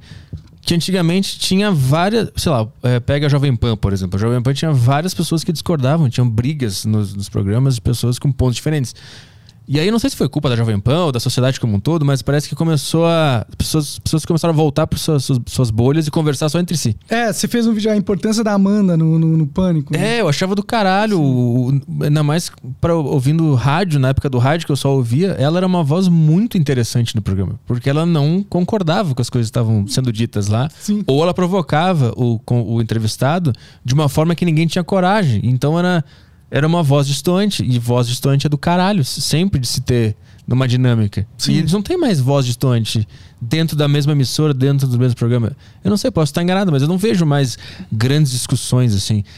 Eu acho que na Jovem Pan ainda tem, né? Tem a, teve muita discussão lá da Zoe com o Adrilles, na época que o Gentili foi é, cancelado. News, né? Sim. É, talvez seja Ah, isso. tem, aí. é, mas tá diminuindo, né? Eu acho que é. é. Os caras falam, ah, essa mina. Bom, a audiência do pânico é mais à direita. Não, essa mina é lacradora, tira ela É. dali. Não, não quero. Aí os caras falam, é, o pessoal não tá gostando. É, então. E aí vai ser, vai se. Isso é foda, né? O público, às vezes, ele é um grande problema também. Também. O público não. Ele não sabe o que quer, ele não sabe o que gosta. Exatamente. Ele não sabe o que gosta da parada. Ele, ele fica com raiva de algo que pra ele é, é bom. Ele gostava de ver as Isso. polêmicas. Isso. Exatamente. Tipo, a Amanda era muito do caralho no pânico. E as pessoas odiavam ela. E aí, o, mas o público que odiava ela não entendia que o programa que, ela, que ele gostava era do caralho por causa dela. Estar lá. E aí o cara, "Ah, tira essa mulher daí. Aí tiraram, aí já perdeu um pouco da graça e tal. E, e o negócio vai ficando cada vez menos interessante. né? E aí, quando se curva demais o público, eu acho que também a rede social ter ficado tão forte também é, é, é foda, porque eu acho que nos anos 90 O público não tinha tanta voz, né? é, o cara tinha que ligar. Eu lembro que o cara tinha que ligar pro Emílio no pânico e Sim. xingar o Emílio e o Emílio ficava de volta, desligava e seguia a vida. Né? Sim, não é agora faz uma hashtag no Twitter e pega as 20 mil tweets e É. aí pronto. Causou a pressão social pros engravatadinhos ficar É. puto. E aí o, tem um, um cara com medo, que é sempre, o- sei lá, o chefe da empresa tem medo de perder patrocínio, então se o público estivesse organizando contra alguém, ele vai acatar pra não perder o patrocínio e a gente vai ver nessa dinâmica de medo pra sempre. né? É, é. Por isso que talvez só a mídia independente se salve. Será? Porque já tentaram fazer aqui mídia independente também e sempre vira um negócio meio chato, vira meio... O cara compra a briga por um lado também. É. Ah, porque eu acho que eles entram no. Pô, o que que dá, o que que dá clique, né? Se eu defender a bandeira desse grupo gigantesco aqui a- a- fortemente, vai ter mais clique. Então. E aí, e aí, quando tem alguma coisa que é distoante do que esse público quer, ele já não clica, porque ele, só quer, ele não quer ser informado, ele quer ser reforçado nas suas próprias crenças. Pô, lembra a pressão que vocês sofriam quando vocês levavam alguém, tipo Boulos lá, que era do caralho os programas. Sim. Aí ficava um monte de gente braba. Vai esse cara aí, esse esquerdista e tal. Sendo que era, esse era o lance do, do, do programa, era do caralho. Né? E as participações dele foram excepcionais lá. Foram muito do caralho. Pena que você não vai poder mais ver. É, é mas. É que tá. Foi- Foi deletado, né? Não, tá privado. Tá né? privado, tá Não privado. ah. Pois é. Mas aí é outra que eu acho também, né? Que é meio que a pressão da galera faz o cara, ah, tira aí só pra não me incomodar, porque por mim eu nem tirava. Acho que Sim. muita gente foi nessa, nessa vibe, assim, né? Fica com medo, aí, esse cancelamento vai espingar em mim, que merda. Puta, não, só. Não quero correr riscos. É. Quero correr riscos. Foda-se, correr riscos. Mas eu entendo também a galera não querer correr risco, né? Porra, mas se a gente ficar adiando esse risco de acontecer, a gente vai sempre vivendo uma sociedade cada vez mais covarde. Por isso que eu fico pensando, cara, se uma empresa bancasse a merda de alguém, de algum, você é cancelado aí, uma empresa bancar e falar, não, vou continuar com esse cara, o público que gosta desse cara vai achar do caralho, a tua empresa vai ganhar esses potenciais clientes e vai mostrar para as outras empresas que essa atitude é do caralho de bancar. Só que essa empresa precisa ter uns patrocinadores que banquem junto com eles, né? Então eu digo, a, a- o patrocinador, tô falando. Ah, sim. Um patrocinador chegar e, não, vou bancar. Sim. Vou ficar contigo. Só Isso que- vai mandar um sinal pro mercado. Só que dentro da- das empresas de mídia, de marketing, quem que tá lá? É o cara que acabou de sair da faculdade de mídia, de, de marketing. Ele é completamente lacrador, todos. Sim. Porque a, a faculdade é um, é um lugar onde as pessoas ensinam que lacração é legal, que eles estão salvando o mundo, reforçam essa narrativa. E, pô, toda empresa que é grande contrata pessoas dessa fonte. E a fonte tá, tá corrompida, tá ligado? Mas tu acha que o dono de uma grande empresa, ele tá se importando com lacração, com o Bolsonaro, com o Lula? Ele tá cagando. Tá- Ele tá cagando Ele também pro que acontece no equipe de marketing. Tipo, ele não vai é, pegar a fundo e falar, ih, não, ele. Eu entendi o que tá acontecendo e no futuro isso vai ser ruim pra gente. A gente tá ficando. Nós temos que apoiar um é, pensamento dissidente. Ele não tá nem aí pra isso. Ele tá lá, cara, ó. Quantos por cento subiu minha empresa aqui? 10? Tá bom, legal. E aí ele não vai a fundo na empresa pra ver como que tá a equipe dele de marketing, quem que é a pessoa que tá lá, quem que é o, o estagiário tal. Quanto maior é a empresa, menos esse o cara que realmente tem o poder pra tancar desse jeito tá conectado com as pessoas que têm as- esses pensamentos, né? Pois é, mas é por isso que eu acho que é, basta uma empresa mandar esse sinal de falar, não, vou ficar com esse cara, vocês não vão fazer eu tirar o patrocínio dele. Isso vai mandar um sinal pros canceladores e pro mercado. E aí outras empresas vão sentir, se sentir à vontade também. Porque eu acho que também é uma jogada de marketing apoiar um cara que foi cancelado. Eu acho que o potencial que tu vai ter de retorno, eu acho, falando na minha cabeça, que eu Não, não sei eu se também é. acho, mas não Vai acho que muito isso é claro foda. pras pessoas, entendeu? Não é, por isso que um cara tinha que bancar. Um cara. E aí as coisas vão começar a caminhar melhor. Mas. Que é o que o Elon Musk tá fazendo com o Twitter, né? É, mas. Ele tá bancando. Ele tá bancando, É. talvez seja uma mudança. É. Imagina se que daqui a pouco o Twitter tem vídeo, mano. Mas já tem, não tem? Posso botar vídeo lá? Pode, mas é dois minutos, um minuto no máximo. Ah. E não monetiza, entendeu? Imagina o, o, o, o Twitter virando uma plataforma de vídeos com monetização legal, entendeu? Uhum. E que o dono é um maluco igual o Elon Musk que fala que tem que ter liberdade de expressão e não vai tirar monetização de ninguém. Uhum. Já é um Sim. já é um passo em direção a isso que você tá falando aí. É, esse é, é do caralho. Mas o, qual é o lance dele com, de comprar o Twitter? O é, é, que, que ele comprou? 10%? Não, Não, foi? ele comprou tudo. Tudo? É dele? É dele. E ele vai ser o Ah. CEO, inclusive. Ah, inclusive por isso que eu vi uns tweets de uma, de uma jornalista, uma política lá norte-americana, que ela começou a testar pra ver se estava funcionando mesmo. Ela começou a falar um monte de, de coisa que normalmente seria censurada e os tweets ficaram lá. Então ele já começou, já tá, já aplicou. Mais ou menos, né? Porque ele não ainda tem, ele não tem controle da empresa ainda. Hum. Tipo, ainda o deal foi fechado, os acionistas do Twitter aceitaram, então é pra ele virar. Só que pra ele virar realmente tem que passar pelo por um monte de instituição americana financeira pra aprovar o deal, pra aprovar o negócio. E depois que aprovar, que isso vai acontecer só no final do ano, aí ele vai ter realmente controle, vai poder pôr quem ele quiser, vai virar CEO, vai poder mexer no algoritmo, entendeu? Interessante. Hum. Eu, eu vi muita, muita resistência, né? a- muita gente revoltada com, por ele ter comprado o Twitter. Não, que absurdo, um bilionário ser dono do Twitter. Mano, quem que você acha que era dono do Antes Twitter? era o quê? né? Acho que era um pobretão antes, caralho. Eu acho que era o Zezinho da esquina que era dono. Bilionários não deveriam existir. Já viu essa, essa frase? Eu vi muito. Vontade de saber que antes o dono também era um bilionário do Twitter, que tu gostava antes. Sim. Não, pô, ele podia ter usado essa grana pra acabar com a fome no mundo seis vezes. Ah, esse eu vi também um, um tweet do cara falando. Tipo, a grana que ele, que ele usou pra comprar o Twitter, ele podia acabar com a fome na África. Aí no final ele botou: bilionários não deviam existir. Tá bom, mas se ele não existisse, não ia ter o cara que podia salvar a África de acordo com a tua lógica. Sim, exato. Então- e, e não dá, pra- não é assim, não é fácil. Não é só jogar 50 bilhões na África que você salva a África. Não é, não é isso. A vida não é simples assim. Mano, tem um negócio que ele falou que. Tá, me diz o que, que eu tenho. O que, que a gente vai comprar com, esse, com essa grana que eu dou. Não tem esse negócio? Tem, tem, tem. E aí ninguém falou nada. Ele falou pra ONU, falou, ONU, se você me disser que, é que o número era 6 bilhões de dólares, acabava com a fome no mundo. Aham. Aí ele falou, ONU, se você conseguir provar pra mim que com 6 bilhões de dólares eu vou acabar com a fome no mundo, se mostrar aonde vai esse dinheiro e como vai ser feito, tudo bonitinho, eu dou 6 bilhões de dólares. Nada. Nada, porque não é, não é, não é dinheiro. Não é para acabar com a fome. Tipo, pensa. Não é só ter dinheiro, não é só comprar um monte de alimento, tá ligado? Como que esse alimento chega nas pessoas? Como que chega todo dia nas pessoas? Como que chega nas pessoas que estão numa vila, na, numa aldeia na África, sem internet, sem luz, sem saneamento, sem estrada, sem porra nenhuma? Como essa comida chega lá todo dia pra esses caras? Não é só comprar um monte de comida que tá pronto, que é isso. Você tem que fazer todo um sistema de distribuição fudido, que é só impossível. Mas dentro desses 6 bilhões não tá essa estrutura toda também? Comprar uns trem, uns negócios pra mandar Não pra lá? tá, não tá. Não tá. tem como. 6 bilhões é só de comida mesmo. Eu- Fora a infraestrutura. Eu acho que é essa a lógica que eles fazem. Aham. Tipo, com 6 bilhões dá pra comprar comida pra todo mundo. Tá. Mas e aí, como que a comida chega na pessoa? Aham. Tá ligado? Bem, interessante, né? A reação contra um cara que propõe mais liberdade. Isso é uma loucura. Como é que tu consegue ser contra isso? Por que, que as pessoas são contra Tu isso? vai poder falar o que tu quiser. Eu também vou, já vou poder discutir, ninguém vai tirar, pagar minha conta. Não, porque isso aí vai causar que grupos de pessoas más comecem a falar coisas más e elas vão influenciar as pessoas e todo mundo vai virar mal. É sempre um pessimismo, né? Maior que o meu, é incrível. Caralho, é um pessimismo muito grande de que tu vai virar o quarto Reich a qualquer momento isso vai acontecer. Se as pessoas puderem falar o que elas pensam. Isso, caralho.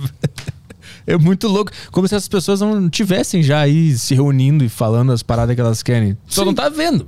Exato. Tu só tá sendo enganado, na verdade. Porque se alguém falar uma parada que vai te ofender, o, tweet, o Twitter vai apagar. Então tu não vai nem ver, tu não vai saber quem é essa pessoa. Tu tá sendo protegido de nada, na verdade. Você tá protegi- sendo protegido da verdade, da realidade. Da realidade. É. Que proteção de bosta. É. Você, te- você prefere viver uma mentira confortável. É isso que as pessoas, as pessoas elas preferem viver uma mentira confortável do que viver na realidade cruel.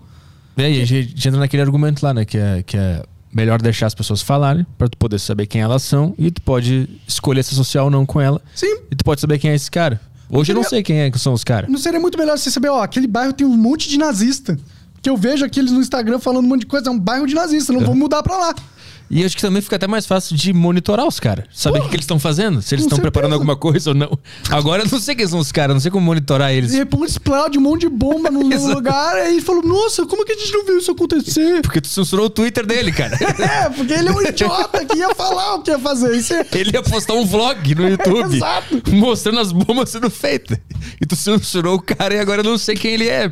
Exato, exato. Deixa o cara falar. Pois é. E aí, se alguém fala que tem que deixar o cara falar, acaba com a vida dele. É, não. O teu caso é o exe- tu serviu de exemplo pro teu próprio argumento. Foi um caso muito interessante. É. Ele se retroalimentou. Sim. O teu argumento é que a gente não pode proibir as pessoas de falar isso porque dá margem pro Estado perseguir pessoas que não são aquilo. E foi o que aconteceu contigo. foi exatamente o mesmo negócio que Pois tu tá é. falando. Mas as pessoas não enxergam isso, né? Algumas pessoas enxergam, né? Tu acha que as pessoas começaram a enxergar mais depois de tu conversar tanto sobre isso e explicar, a gente bater esse papo? Eu acho que sim, cara. Eu gosto de ser otimista nesse sentido. Eu acho que teve um impacto positivo toda essa merda, tá ligado? Não foi pra mim esse impacto, mas talvez tenha sido pra sociedade, né? Uhum. Então, Era uma discussão que nem era feita aqui. Nem era feita. Nem era feita. A ideia de liberdade de expressão no Brasil era. Um, porra, esses dias, não sei se eu falei no teu podcast lá, mas eu recebi uma, uma- um comentário. O cara falou assim: Ah, agora tudo que, tudo que eu fizer de errado eu vou falar que foi ironia. Vou roubar um carro e vou dizer que foi ironia. O cara me mandou isso. Porque eu falei um negócio no podcast e eu falei: Não, eu tava sendo irônico, não é de verdade, eu não falei isso de verdade. Aí o cara falou: Ah, então eu vou roubar um carro e vou dizer que foi ironia. você pode dizer, mas se tiver roubado o carro, tem provas que você roubou o carro, tá ligado? Isso. Mas aí esse é, o, esse é o nível ainda de discussão sobre liberdade de expressão. É, eles são é muito raso. né? Ainda tá na confusão de atos do mundo físico e palavras sendo emitidas. Ainda tá, ainda tem essa confusão. O cara confundir roubar um carro com ironia, porque ele ainda não ent- entendeu separar o mundo das ideias do mundo material, Real, né? É. Mas começar a conversar sobre isso, eu acho que faz algumas pessoas. Porque eu lembro, cara, quando eu comecei a consumir comédia, e aí eu comecei a ter contato com essas ideias de liberdade e tal, para mim também era muito estranho, assim. Como assim pode falar tudo? E se acontecer alguma coisa? Eu também devia ter em algum momento da minha vida, quando eu tinha 16 anos e conheci comédia, esse negócio do. Ah, então se eu roubar um carro pode dizer que é ironia. Eu entendo que esse pensamento pode acontecer porque é uma ideia muito confusa ainda. Sim. E eu acho que conversando sobre isso e falando, tu indo em vários podcasts explicando, a gente conversando aqui, uma pessoa que nem tinha noção sobre tudo isso vai começar a entender o que está em volta dessa da liberdade de expressão, da comédia, de poder falar, de até um filho da puta poder falar. Porque é um negócio que ninguém falava. A gente, eu nunca tinha conversado sobre isso aqui, no máximo acho que com algum liberal que tenha vindo aqui, mas assim, de uma forma mais concreta, dando exemplos e tal, eu nunca tinha tido a oportunidade de falar sobre isso, entendeu? E agora virou um tópico, né? É, virou um tópico, virou a pauta né? do Brasil nos últimos meses. É. É mais ou menos, não sei se Pô, virou. pauta né, do Brasil. Não, virou uma grande pauta de todos os ainda fala muito podcasts. sobre BBB, né? Então, É, mas aí é mais gente que segue Léo Dias, é uma galera já que não serve pra muita coisa. mas eram essas pessoas que tinham que estar entendendo, né? É, porque são elas que cancelam, né? Mas acho que, tipo assim, o, o outro lado que tava meio neutro, que não tava se importando muito, que tava tendendo a, a concordar com cancelamentos, depois de tudo isso, todo mundo conversar e o Paulo Cruz aparecer, escrever texto, tu em vários podcasts, as pessoas começarem a conversar sobre Rafinha Bastos vinha a público também falar sobre o Monetiza Flow e tal. Acho que começou, as pessoas que estavam neutras ou tendendo a cancelar alguém começaram a ver, ah não, peraí, tem um- uma outra visão sobre isso. O negócio não é tão, É. extremo assim. E quem tava acuado de defender esse ponto talvez não esteja mais tão acuado, né? Também, É. também. É, temos que acreditar que tem solução, né? A parada. Temos que acreditar que existe um caminho para ser carvado aí na, na madeira que permita que a gente seja mais livre no final das contas, né? É, quando, quando rolou a parada lá, eu, eu fiquei muito surpreso. Não fiquei muito, eu fiquei surpreso porque, pra mim, essa ideia já era uma coisa muito natural né, na minha cabeça, que eu já tinha contato com essas ideias e tal. Mas foi uma surpresa ver como que foi a reação da população de forma geral sobre esse assunto. Assim. Foi uma interpretação muito distorcida de tudo. Uma, uma interpretação muito longe da realidade, assim, muito pouco curiosa, né? Aí eu senti um susto, assim, caralho, então é, é isso que a gente Esse tá é o vivendo. mundo, né? Esse, esse é o mundo. É assim que as pessoas interpretaram essa frase. Caralho, meu, que loucura. E aí, quando eu tava vendo o Jornal Nacional naquele dia, eu, que eu tava com a TV ligada lá naquele dia, começou o Jornal Nacional e o, os caras falando que parecia que alguém tinha morrido, assim, o, o, o tom de voz dos caras. E co- começou, parecia que eu tava dentro do Black Mirror, assim. E tava tudo muito estranho. E eu fiquei, não, mas eu entendo o argumento, não, não foi isso que ele disse. E todo mundo falando que foi aquilo e a- o tom de Como se eu voz. quisesse. Eles falam que eu, tive, que eu pedi. Não, eu não- É. eu não pedi que existisse. Eu, eu falei que dentro da lei Aham. tinha que ser igual nos Estados Unidos, onde é possível existir. Não que eu ache positivo que exista. Pra mim, a sociedade perfeita seria onde pessoas podem criar esse partido, mas ninguém nunca quis. Aham, sim. Nunca houve ninguém que falou assim: eu vou criar essa merda. Não, é essa a sociedade perfeita. Você pode criar um partido de merda, mas. Mas ninguém quer, ninguém quer, não existe mais essa ideia realmente na mente das pessoas. Esse é o mundo perfeito. E aí quando eu vi o Jornal Nacional, o William Bonner com aquele tom de voz de velório, assim, falando, eu comecei, eu botei a mão na cabeça, cara, mas não foi isso, não é isso que o cara tava falando, meu Deus do céu. Sim. E aí tu começa a ver que todo mundo começa a comprar essa narrativa e dá um desespero, assim, mas depois que deu uma acalmada, assim, tu vê que várias pessoas começaram a apoiar e vir defender e tal. Isso foi interessante. Tu foi acolhido também por algumas pessoas, né? Sim, sim, sim. Então. O PCO me ajudou, me defendeu bastante. Eu, cara, eu vi a live deles na época lá. Foi interessante. Olha a loucura que a gente tá vivendo. É, né, mano? É muito louco. Por isso que eu acho que a gente tá vivendo num momento de ruptura total de tudo, assim. Vai tudo ficar muito confuso por um tempo. Sim. E depois vai começar a se organizar de novo pra melhor, eu espero. Espero, né? Mas a gente sempre pode viver uma distopia, né? É. Vamos ver algumas perguntas aí da, da Vamos, turma? Manda ver. Que tem, tem, temos Telegram aí bastante? Temos, temos algumas perguntas aqui, algumas várias. Então vamos lá. Começando pela do Pedro, que vai. é, pela pergunta do Pedro, vai tocar no fone. Vamos lá. Fala Petri, fala Caio, fala Monark, beleza? É, eu queria saber é, se tu acha que algum dia no nosso país nós teremos liberdade de expressão igual a liberdade de expressão que acontece nos Estados Unidos. E outra, queria saber também se durante o teu período sabático é, tu tentou se desintoxicar um pouco das redes sociais e do hate que tu tava levando. É isso. Valeu, galera. Valeu. É, eu, eu tive que me desintoxicar das redes sociais porque não, não, minha mente não aguentaria ficar vendo todas as merdas que estão falando de mim. Porque era o mundo inteiro falando merda de mim, então só era impossível, assim, emocionalmente falando, né? Agora, se a gente vai conseguir um dia ser igual os Estados Unidos sobre liberdade de expressão, acho que sim. Pode demorar dois mil anos, mas acho que sim. É possível. É possível. O que, que você acha? Cara, eu acho que, como eu tô no momento otimista, eu acho que sim. Porque eu, acho que as pessoas começaram a falar mais, começaram a, a brigar mais. Já tinha, né, o Gentili, o Rafinha Bastos já estavam brigando sobre isso há um tempo, já estavam à frente dessa briga. E agora começou a ir para outros lugares além da comédia. Então eu acho que isso é um sintoma legal. Por mais merda que esteja sendo o momento agora de sofrimento e de briga e de processo, que é um saco, eu acho que é um sintoma de que essa discussão começando a acontecer pode ser que evolua para uma liberdade bem maior de poder falar. Mas eu acho que ainda vai rolar muito soco em cara de comediante. Vai começar a acontecer no Brasil daqui uns meses. Eu acho que a gente vai ter casos aqui também. Ah, o Di Lopes estava contando para mim ontem que foi um cara falando merda para ele lá. Recentemente? É, recentemente. Caralho. Então.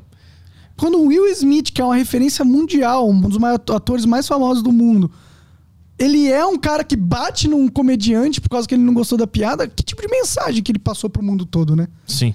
É. Então, é por isso que eu acho que vai dar uma pioradinha, mas essa piora é um sintoma de que algo está acontecendo sobre esse assunto. É. É, mu é, muito. É muito. Não tem como pensar assim, ah, esse vai ser o normal. As pessoas vão começar a se bater quando ouvirem coisas que não gostam. Tu não consegue imaginar que daqui a 50 anos essa vai ser a sociedade? Que vai ser a norma? É, é, é, eu acho que é tipo como uma doença que aparece no corpo, né? Quanto mais os sintomas aparecem, mais o corpo reage é. para combater, uhum. né? Uhum. Agora tem que ter uma confiança que o nosso sistema imunológico é contra essa ideia. Eu acredito nisso. É, eu também. É. Porque, não, porque não tem como tu ver um cara fazendo uma piada e esse cara tomando um soco. Não tem como tu achar que a que o soco é menos grave do que a piada. Porque uma, uma, é uma piada, uma fala que tu pode decidir se ofender ou não. Outra é um soco na cara que o teu olho vai ficar roxo e vai doer. Sim. Então é, é, é, meio que lógico, assim. E quando as pessoas começarem a bater em pessoas que falaram coisas ou fizeram piadas, vai ser muito óbvio para a sociedade toda que o soco é muito pior do que a piada. E, é, e eu acho que a atenção vai se voltar ao cara que tá cancelando e dando soco. E esse cara vai ser o novo alvo e vai ser o cara que vai ser rejeitado. Sim. Só espero que ele não vire alvo e as pessoas usem a mesma, Sim, a é mesma arma. Cancela né? o cancelador, né? É. Mas eu digo, vai ser o alvo de. Não um alvo, então não é essa palavra, mas vai ser o comportamento que as pessoas não vão querer reproduzir e nem manter. É, só, de, só das pessoas não comprarem a pilha de alguém que tá, que tá cancelando, só de todo mundo falar, ah, esse cara é cancelador, foda-se. Isso, Já exatamente. é o, o mecanismo de defesa que é Exato. é necessário, entendeu? É, porque isso é uma, é uma parada que, que também acontece, né? Do, do, de cancelar o cancelador. E aí também não adianta nada. Pois aí é. Fode.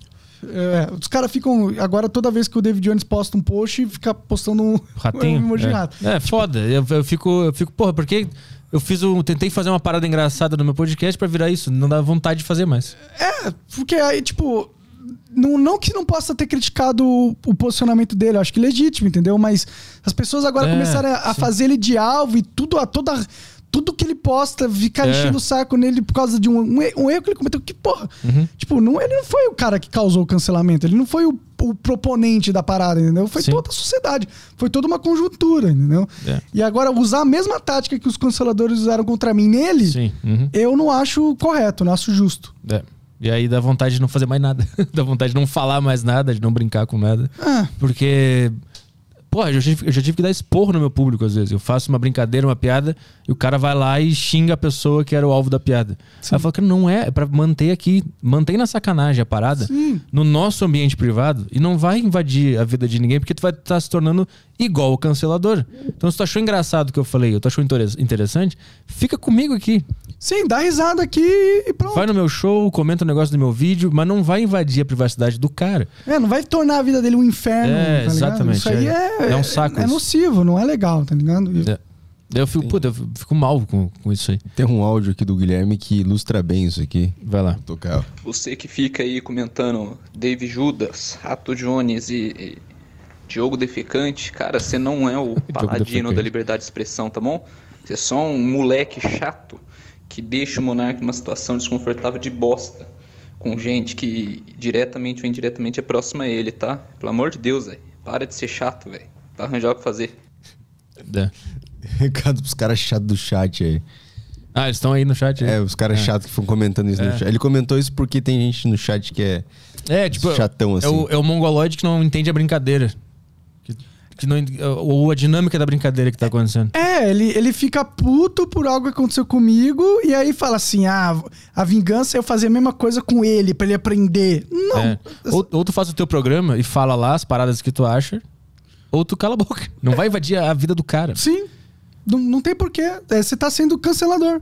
Você Exatamente. tá sendo cancelador. A mesma dinâmica, né? De perseguir, de mandar mensagem, de mandar ameaça, você tá fazendo a mesma coisa. Exato. Quando, é, quando o que a gente tá falando é o contrário. Né? gente tá falando, cara, vamos parar de fazer isso? vamos parar de encher o saco das pessoas só porque você não gostou de algo que ela fez? Parar de, de, de- de cobrar que todo mundo seja perfeito e ninguém erre? O cara errou, foda-se, cara. Errou, tá bom. Mas o ponto é, se tu quiser falar sobre isso no teu programa privado, fala. Quer fazer uma piada sobre isso? Faz. No teu lance. É, pode fazer. No, no teu lance. Porque, porque senão as pessoas podem achar, então eu não posso falar o que eu, que eu acho. Não, pode. Fala o que tu acha no teu ambiente e não vai invadir. Tanto que eu não, eu não fui até a, a vida de ninguém criticar quem eu achei que teve a decisão errada naquele momento. Eu não fui até ninguém. Eu fiz no meu programa. E eu queria que as pessoas continuassem lá. A crítica é válida, né? Você pode, Exato. tipo, não- alguém tem que falar que aquilo não foi legal, entendeu? Mas Mas é quando não, tu vê a. não pode ficar também perseguindo a pessoa. É, né? é quando vê o que o público faz, dá até uma vontade de não fazer mais. Tipo, dá vontade de não. Nem falar mais a minha brincadeira lá sobre o negócio do rato, não dá vontade mais de fazer. Porque, Porque eu sei virou- que os caras não vão entender porra nenhuma e vão começar a perseguir o cara. Não é mais engraçado, né? Não é mais engraçado, porque ficou pessoal. Sim. E aí não é mais engraçado e eu não. Tanto que eu nunca mais falei sobre isso, porque eu vi o público, o jeito que o público reagiu à minha brincadeira lá do rato. Eu fiquei, ah, então não, não vou mais falar sobre isso. Sim. Porque os caras não sabem lidar ainda com esse negócio. É, e tem essa, né? Os caras ficam nessa de ser o paladino da liberdade de expressão, mano. Ninguém é paladino de porra nenhuma. É. Ninguém é paladino. Você é um ser humano. Você pode ter suas opiniões e tal, mas você não está no mundo pra ser o guerreiro de algo e sua vida de- envolve nisso. E você tem que destruir todo mundo, que não é isso. Não é isso que é que é o diálogo. Não é isso que é conversar e expor ideias. Expor ideias não é você tentar minar o cara, tentar destruir o cara porque você não gostou de uma coisa que ele fez. Não é, não é isso, entendeu? É, Quando, começou, quando teve o flow lá, que ele foi o co-host, eu vi os, os chats, eu fiquei, puta, que merda. Não era isso que eu queria. Um monte de ratinho, né? Puta, que bosta isso aqui. Sim. E às vezes os caras são, tão- são tão, tão sem noção que eles mandavam pra mim o print. Olha o que tá rolando. Eu, Porra, mas não era isso. Não é, eu não Eu queria. fi- eu fiz no meu programa um- lá, Uma era- multidão de gente raivosa É. em cima de alguém, né? Era pra tu ouvir, achar engraçado o jeito que eu falei e seguir a tua vida. Não era pra perseguir o cara. Sim. Isso é uma merda. Vai lá. Fala Petri, Caioba, Monark. Eu queria fazer uma pergunta pro Monark, é porque teve uma época quando ele, quando ele ainda tava no Flow, que ele falou de um projeto muito foda, que é o do Mr. Beast, que é um canal do YouTube de um cara que pra mim é o maior produtor de conteúdo no momento, assim, no mundo, que ele faz muitos trabalhos de filantropia. E se o Monark ainda tá nessa ideia de avançar com esse projeto, se ficou meio que stand-by, ou se a ideia mesmo meio que foi jogada pro lixo, se ele pretende montar esse canal assim, tipo um Mr. Beast brasileiro. Cara, eu não tenho dinheiro mais, velho. Pra ficar dando pros outros. Mas é uma ideia muito foda, cara. Se você for tiver muito dinheiro aí, cara, manda ver, que é- vai dar certo pra caralho. O Mr. Beast, ele, ele criou. o- Criou. Qual que é o nome que eu quero dizer? É. O pornô de caridade. É um pornô de caridade, tá Mas não é ligado? todo pornô já de caridade? Então, Me dando eles- prazer em casa sem eu precisar sair de casa. Pô, é já é uma caridade. Já. Sim. Não, mas como é que é o negócio? Não, é um pornô de caridade porque, tipo, o cara faz muita caridade e, e isso é algo que as pessoas gostam de ver, entendeu? As pessoas gostam de ver alguém, uma vida sendo mudada da noite pro dia de uma maneira muito impactante. Isso é legal de assistir. E o cara criou todo um conteúdo envol- envolto desse sentimento, entendeu? Que é um sentimento muito poderoso. Então, tipo, é muito legal, na minha opinião. Porque você cria um conteúdo que, pra você ter views e engajamento, você tem que ajudar muita gente. Mas o Então- que isso tem a ver com pornô? Porque é um, é um pornô, é tipo. Tipo, a- porno a- food, é isso? Tipo isso. Ah, não é porno. Ah, tá. Eu pensei que ele levava pessoas pra fazer pornografia na. Fazer caridade pra. Quer comer ela? Pode comer. Eu achei que era isso. Não, não, não, não. Eu achei que era isso. Não, é porque é, é alguma coisa. É, é, tipo, é um vídeo Prazerosa. muito prazeroso pras Entendi. pessoas, é. De, tipo, vídeo de hambúrguer sendo feito no Instagram que tu fica olhando. Tá, exato, entendi. exato. Foi nesse sentido. Entendi. Então o cara faz caridade é tão legal que tu fica olhando que nem tu assiste pornografia. Se- exato. Tá, só tu não se Exato. masturba. Exato, obrigado por explicar. Ficou, acho que a galera tava com certeza outros vieses na. Pornô de caridade, cara. Leva na Praça da monte de câmera Full HD. Vai, se comam aí, vou filmar aqui. Não, não, não. É, O que mais tem aí? Boa tarde, Caio. Boa tarde, Petri. Boa tarde, Monark. É, minha pergunta é em relação ao patrocínio. Como que, que tu vê agora? Tu mudou teu, tua relação com os patrocinadores, teu pensamento? Tu começou a recusar mais é, alguns certos patrocínios ou impor alguns limites? Olha, é pra- isso aí, meu. Uhum, valeu. Pra recusar, tem alguém me ofertando, né? Não teve nada até agora? Ah, te- teve umas ou outras aí, mas eu tô muito rec- rec- eh, receoso em, em aceitar. Mas eu acho que o problema não é nem aceitar patrocínio, não. O problema é você ter uma estrutura que você só se banca com patrocínio. Sim. uhum. Porque, tipo, se os patrocinadores quiserem sair e eu só continuar podendo fazer o que eu faço, Mas não é a dinâmica que tu tem hoje? é a dinâmica que eu tenho hoje. Então, por que não, não aceita um. Então, um acho que é. Não, total Ah, tá, possível. sei. total possível aceitar patrocinador. Mas vem, não vem coisa mainstream, né? Vem umas coisas mais alternativas. agora. É, é. Mainstream já, já era. Criptomoeda, charutos. É, empresa de, de, de jogo online. Aham, aham. Como é que era, cara? Tu falou que tinha as empresas boas pra patrocinar gente cancelada. Era charuto, É, barco de pesca, Barco de pesca. motosserra, Que tu- coturno. Isso, que tu sabe que o cancelador não vai. Tipo, ele nem vai conhecer isso. Whisky. Isso. Só coisa de padrão Joe Rogan, sabe? Isso. Mas teve até. a- Coisa de caça. Teve a da, da, da- das, das moças lá que te acompanham no shopping de mão dada. Ah, Can- Cancelaram também, né? qual? Peraí. É, não é que eu não posso falar que são prostitutas, porque não são, né? São moças, Acompanhantes. moças que Ah, te levam pra passear no shopping. Que, que você leva pra conhecer a família. Ele fala que tá há mais tempo do que tá de fato. Isso aí. Eles te tiraram também num tempo lá, né? Tiraram, É, tiraram, então- mas voltaram. Pô, nem isso manteve. Eu achei que a única que ia continuar era essa, eu pensei, na época. mas até isso tenta ter uma imagem mais bonitinha Pois com é, o né? público. A gente, tinha, que- a gente tinha que criar uma empresa dessa meio suja, assim, meio. Meio realista, né? Como mais que a real. prostituição virou uma coisa tão polida assim, né? É, era maluco. Tipo, eu sou total a favor da prostituição, mas não precisa ficar fazendo um monte de. De uh, não, não, são pessoas profissionais que estão. Pô, É não é- chegar e falar, gente, elas ainda são putas, tá? Mas apesar de tudo isso, são putas. Cara. Os caras ficaram bravos contigo quando tu brincava lá, que tu não conseguia fazer sério o merchan, né? Ah, porque, pô, é pra mim tem que falar, é puta, é puta, foda-se. Não tem nada, nenhum problema em ser Exato. puta. Exatamente. Nenhum problema. É uma profissão como qualquer outra. Você vende teu corpo. Porra, o pedreiro vende o corpo dele marretando coisa. Da tá lá puta se vende marretando coisas. Sendo marretada. Ah, vai lá mais uma aí. Tem- vai- vamos lá, é a do Marvin. Fala Caio, Petri, Monark. Monark, a gente acompanha o A Deriva há mais tempo. Percebi que, de certa forma, algumas coisas que aconteciam davam a entender que talvez o podcast do, do Petri, o A Deriva, fosse preterido frente a, a outros projetos da casa que Total nem preterido. tinham tanto tempo quanto, quanto esse projeto. Ah, a gente pode pegar o exemplo da mudança de casa e, e o estúdio novo, que o Aderiva não, não, não participou. Isso é Deus. Ou outras, outros movimentos. Ah, tu acha que isso de fato exi- eh, existiu dentro do estúdio Flow? E, e por que que isso acontecia? Olha, eu conscientemente não digo que, é, que o Aderiva era preterido. A gente gostava muito do, do Aderiva, a gente sempre achou um programa muito foda. O, eu acho que o que po- pode ter acontecido é que não era o programa mais lucrativo pra gente e talvez a gente tivesse investido em coisas que fossem mais lucrativas. E eu também era mais fechado. Sim. Eu não tava junto nas paradas. É, você sempre foi mais na É. sua. Mas eu acho que nunca, nunca foi um sentimento de, tipo, de amo o Petri, ele tem que se fuder, não. Eu acho que era até mais uma vibe de. Ah, eles se viram lá, eles, eles sabem o que eles estão fazendo. Eu acho que pra mim era essa vibe, né? É, eu, eu também acho. Era tipo. E a, a ideia era, era você ter o estúdio lá, só que.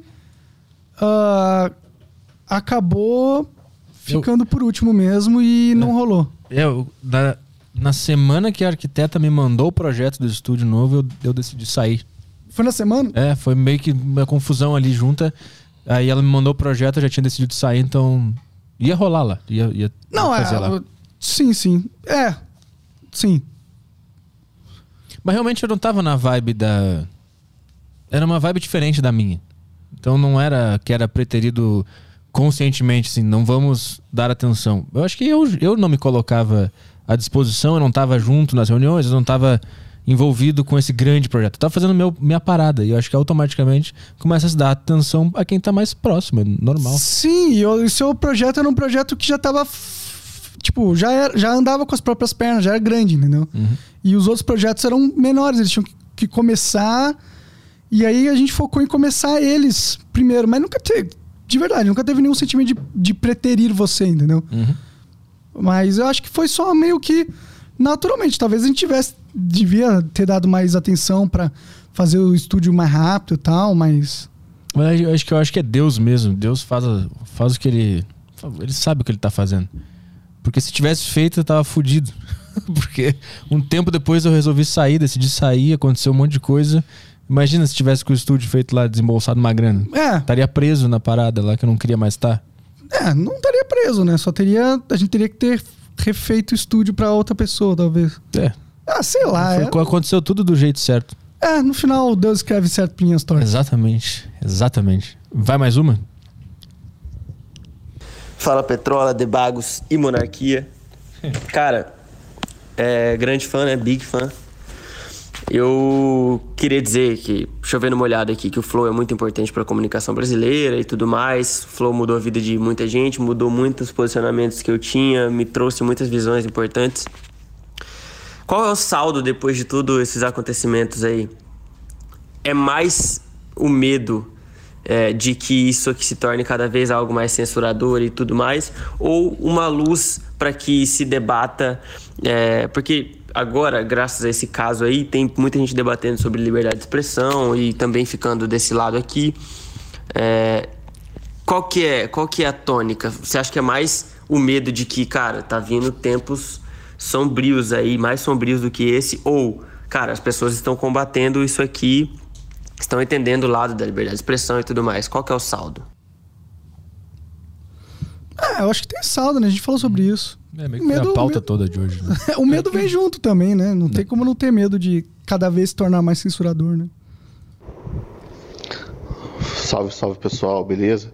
Monarque, Petri, Caio.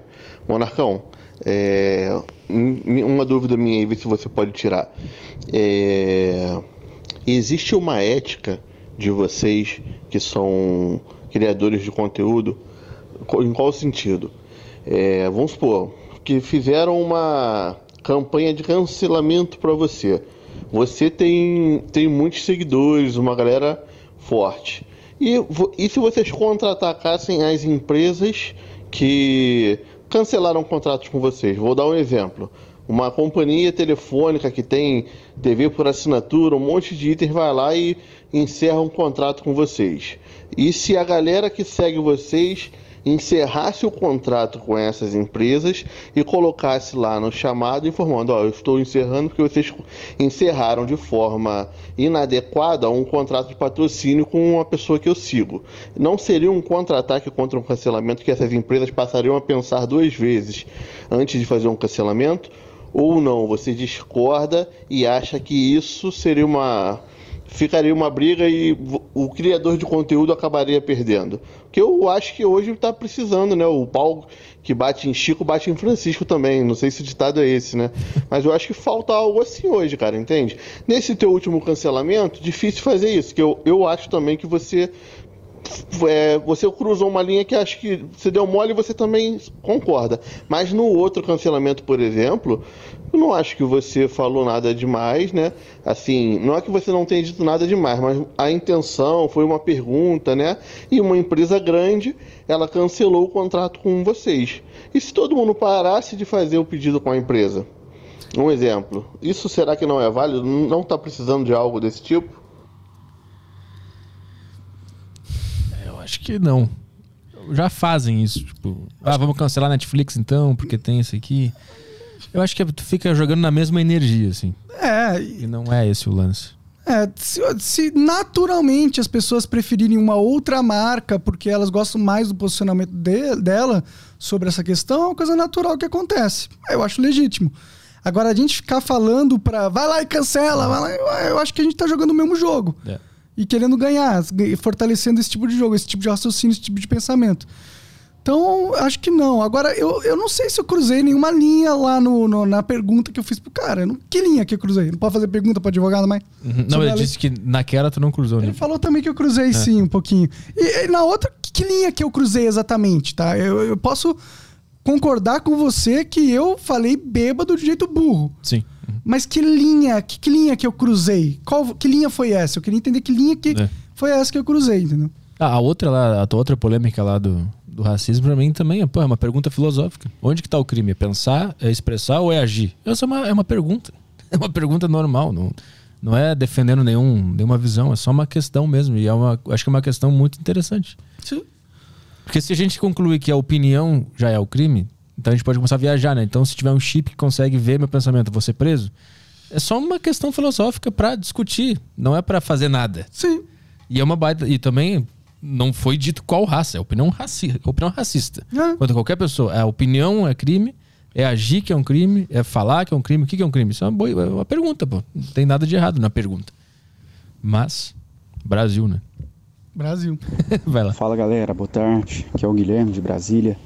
E uma pergunta aí pro Monark. Cara, sabendo o que você sabe, né? Como toda essa história se desenrolou desde a sua saída e tudo mais do programa sabendo que eles iam, o YouTube, a sociedade, todo mundo ia botar no cu de vocês de qualquer jeito, não importa o que vocês fizessem, o que que você faria de diferente? Você acha que teria batido o pé e tancado e foda-se, vamos seguir assim mesmo? Ou você acha que não, que realmente a separação era o, o melhor caminho, mesmo depois de tudo isso e tudo mais? O que, que você acha disso? Se arrepende de alguma coisa do que foi feito após essa merda toda? Como é que é a sua visão sobre isso? Ah. Eu acho que o Flow se colocou numa posição que a gente não tinha força para tancar muita coisa, né? Era muita gente contratada, muita, muita despesa e dependente do, dos recursos dos patrocinadores que não iriam voltar com eu lá, sim, de forma alguma, eu acho. Então a gente se colocou numa posição anteriormente que foi uma, uma posição de muita fragilidade, né? Tivesse feito, tivesse que fazer uma mudança, eu teria feito bem antes. Uhum. Depois que a merda deu, eu não sei se tinha muito o muito, muito que fazer, na real. E aquele sistema de, de apoia-se lá que vocês tinham no início, aquilo lá morreu no meio do caminho? Não, ainda tem o sistema de membro, tem, tem a plataforma, né? Que é NV99. Ah, sim. No início do Flow era o apoia.se, né? Isso. Vocês usavam. Aí Isso. vocês abandonaram esse. E criamos a nossa própria. Ah, entendi. Mas não era. A, porque o Apoia-se antes era a principal fonte de renda do Flow, né? Sim, mas era no pouco, início, né? Era, era pouco. Tipo 6, 10 mil reais. E aí, ao longo do tempo, foi sendo AdSense e depois patrocínio. Exato. E aí. E, tipo, não é, é difícil conseguir um apoio de crowdfunding que dê tantos recursos que, que eram, que eram necessários para manter aquela estrutura toda, né? Uhum. É muita grana, tipo, meio milhão de reais por mês. Né? Então, tipo, difícil conseguir meio milhão de reais por mês de apoiadores, assim, no Brasil. Essa estrutura grande era para quê? Era para criar uma. Era para ter todos os podcasts funcionando, com tudo certinho, com arte, com produção. Uhum. Mas a, a, a, longo prazo, a, a, o objetivo era qual? Ah, o objetivo era se tornar uma grande empresa de mídia, né? Hum. Ser uma empresa que cada vez tem mais produtos de mídia e tem outros produtos, plataforma tal, e crescendo isso aos poucos, né? É. É o problema da, da banda que cresce muito, né? É. E começa a depender de, de televisão, patrocínio e tal. É. Ou tu continua na garagem lá com teus fãs fiéis, ganhando pouco, ou menos, né? Ou tu vai pros grandes palcos e aí tu tá suscetível a. A se fuder A se plenamente fuder. se você não dançar conforme a música. É, se o cara te pegar cheirando cocaína num bar, tua banda acaba no dia seguinte, porque tu já é muito famoso e tal. Sim. Se alguém te pega cheirando cocaína quando tu é a banda pequenininha ainda, não tem problema nenhum, né? Foda-se, é. então, é foda. É um paradoxo, né? Crescer ou não crescer, eis a questão. Eis the question. Eu acho que o negócio é não crescer. Cara, eu também acho hoje em dia, viu? Hum, é que a gente fica apegado a uma oportunidade de ser. de jogar o jogo o mais alto possível, sabe? É, é- porque é legal, então é legal, porra, tem uma, uma, uma empresa grande, vários funcionários e cada vez maior, e tem várias sessões, e aí vem mais dinheiro, e aí vem mais possibilidades, e aí o exponencial de crescimento é maior. Isso é sedutor para as pessoas, para mim, entendeu? Mas eu não sou o tipo de pessoa que dá para que consegue fazer isso, porque significaria sacrificar coisas que eu acredito. Autenticidade, né? É. Sacrificar isso, mas é. Tem um, o jogo independente, ele é muito bom também. Sim. Ele é muito bom e dá muito certo. Eu tô desde 2019 independente com a minha parada, com a minha empresa lá, apoiado pelos assinantes que escutam meus programas e é é um crescimento bem devagarinho, mas é um crescimento. Sim. Não é aquela coisa que daqui a pouco, pum, explodir, viralizei, patrocínio e tal. E no fim você tem uma grana legal para fazer as para viajar, tirar férias, para viver de boa, viver tranquilo, comprar o que você tem que comprar e viver de boa, sem com a sua verdade, fazendo o seu trabalho do jeito que você gosta. É. Hum, é meio ganância mesmo você querer ser gigantesco, maior do Brasil, caralho. É que às vezes tu não, tu não pensa, né, que esse jogo vai rolar lá em cima quando tu chegar lá. Tu ainda tá na ingenuidade de quando tu era o alternativo, o pequeno. lá. É, vou manter isso, eu vou mudar como as coisas são feitas, mas, puta, difícil, velho, mudar as coisas são feitas lá no, no topo, né? Porque no topo tem um monte de gavião muito mais forte do que você. e, mano, o topo é deles. É, quando tu é chegar lá, eles vão te olhar e esse Ih. novato aí, vamos. Vamos só cortar as asinhas Isso, dele rapidinho. né? Ou ele entra pra, pra gangue. É, Se ele ele, pra gangue, a gente, a gente, pô, abraça ele, né? ele assina o contrato ali com um pacto. Um pacto, exato. E aí entra umas bebês sangue de, de neném e aí entra na, na, na turma lá. Exato. E aí, e, aí, e aí pode acontecer, mas mantendo a sua autenticidade não dá. Hoje a tua ideia é continuar sendo esse a banda alternativa, underground, assim. Sim, cara, eu tô indo no caminho Petri agora, ficar sem muita. querer ter milhões e milhões e, e ter um monte de funcionário e, e ser cada vez maior e ter várias, várias partes da empresa. Não, eu quero só a minha casa, minha mesinha, meus convidados, poder ter uma vida tranquila e morrer assim. Uhum. Tá ótimo. Tu tem quantas pessoas trabalhando lá? Só um? Só o Coca e O Coca e a equipe do Talk Flow que são três pessoas junto com ele. que faz os cortes? Exato. Então são, são quatro pessoas no time, e contando comigo que são cinco pessoas. Ah, interessante. Então o Saco Cheio TV é maior que o Monark hoje. Exato. eu, tenho, eu acho que eu tenho cinco ou seis Então, funcionários. não, eu, eu acho que tem uma regra que é a regra do One Piece, É. que é um jogo, é um jogo, é um anime de pirata, né? E aí o principal lá, o, o, o personagem principal, ele fala que na tripulação dele só vão ter 10 pessoas. Ah, Que ele não quer ter mais do que 10 pessoas. Que ele, que ele chama de nakamas, que é a tradução para amigos, entendeu? E ele fala que mais do que isso ele não, não acha que seria. Não conseguiria mais manter a identidade do, do grupo, entendeu? Aham. Interessante, interessante. Vai mais uma aí? Fala Caiola, fala Petrola, fala Monark. Te acompanho desde a época do Minecraft e acho a tua toda a trajetória no YouTube, no meio social, virtual do caralho. Parabéns pra onde você chegou, cara. A minha pergunta, Monark, é, é quais é, substâncias até então no Brasil ilícitas que você usou ou que você acredita que te ajudaram de alguma forma, seja psicologicamente ou espiritualmente, que te abriu a mente para pensamentos novos ou perspectivas de vida no geral? E outra pergunta que eu tenho, Monark, é além de Dota, você tem jogado o que, cara? Em segredo, você ainda joga Minecraft ou abandonou total? De qualquer forma, forte abraço, sucesso sempre, pessoal. É, eu não jogo mais Minecraft faz muito tempo. Às vezes eu tenho vontade de abrir de novo pra ver como que tá, porque sempre muda muito, né? Mas faz tempo que eu não jogo. Jogo Dota ainda. Tenho jogado uns jogos bem indie. Eu gosto de jogo indie, assim. É, é Zomboid, que é um jogo de sobrevivência num mundo apocalíptico zumbi. Hum. E é bem realístico, tá ligado? Você pode quebrar a perna, ficar infectado.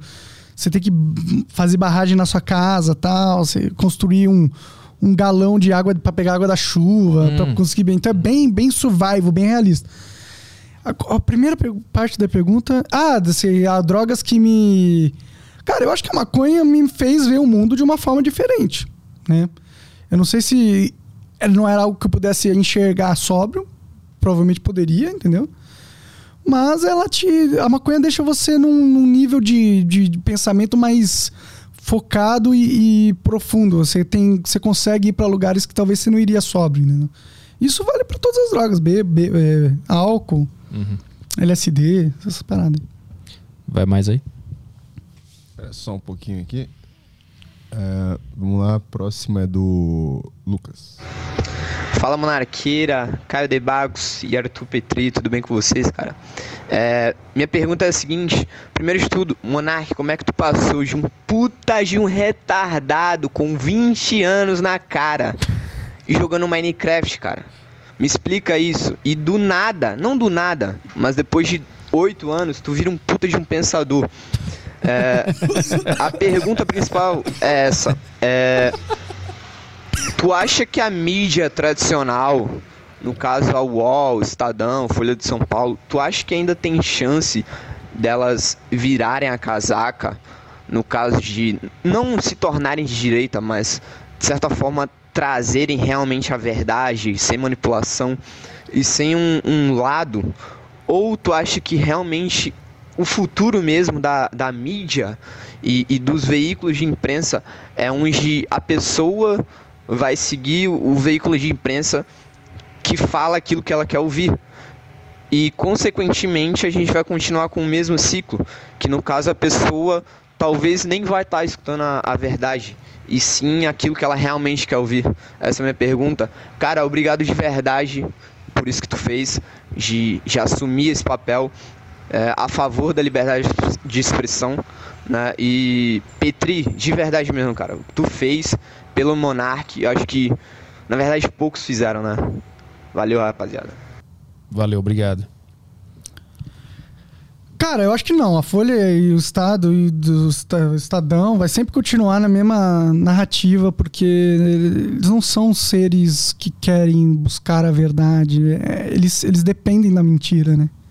Eles dependem, eles, eles dependem do controle da narrativa. Então, o máximo que pode acontecer é surgirem novas fontes e essas fontes dominarem no futuro. Agora, eles se converterem para um pensamento mais mais autêntico, racional, na busca da verdade pura e simples, eu tenho de- de- difícil de acreditar que vai acontecer. Eu não acho que eles fazem o que eles fazem porque o jovem vai clicar. E se, se o pensamento cool do momento for liberdade de expressão e o jovem no Twitter gostar disso, eles vão começar a falar sobre isso, apoiar isso pra gerar o clique. Que me parece que é mais uma. O que, que o pessoal quer ler? Então eu vou dar essas coisas que são mais fantasiosas, coisas. cancelamento e tal. É que eu não acho que é só isso, tá ligado? Não acho que é só clique, não. Eu acho que tem um tem uma dinâmica de poder que rola lá na- nessas empresas de controle de narrativa. E a, a pauta da liberdade de expressão ela vai contra esse controle, entendeu? Então, eu dif- dificilmente acredito que eles vão largar essa sana pelo controle em prol de clique. Hum. Eu acho que não. Eles vão só buscar outras formas de ter clique. Porque é uma pauta só, tem um milhão de pautas que podem dar clique, entendeu? Vai mais aí? Fala Petri, Caio e Monark. É, então, lá no Flow tinha, tinha um negócio do emblema lá, que o pessoal comprava pra revender, não sei o que.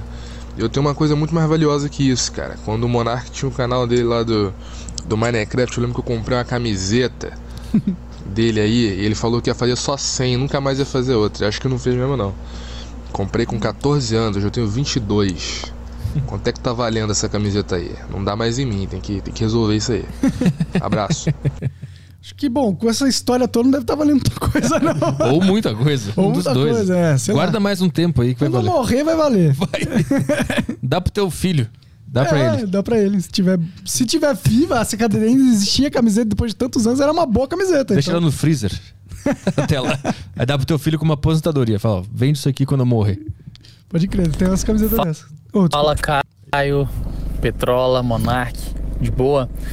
Cara, eu queria perguntar pro Monark por que, que ele não, não vem morar aqui nos Estados Unidos e por que, que ele ainda tá no Brasil. Se seria só por conta do, do programa ou tem algum outro motivo, documento, não sei. Valeu. É, pô, vários motivos. Eu quero muito ir para os Estados Unidos ou para com outro país aí. Ah, e é, eu não tenho condições estruturais de vida ainda para me mudar para lá. Mas é um plano. Eu quero muito. Fala com o Rafael Lima.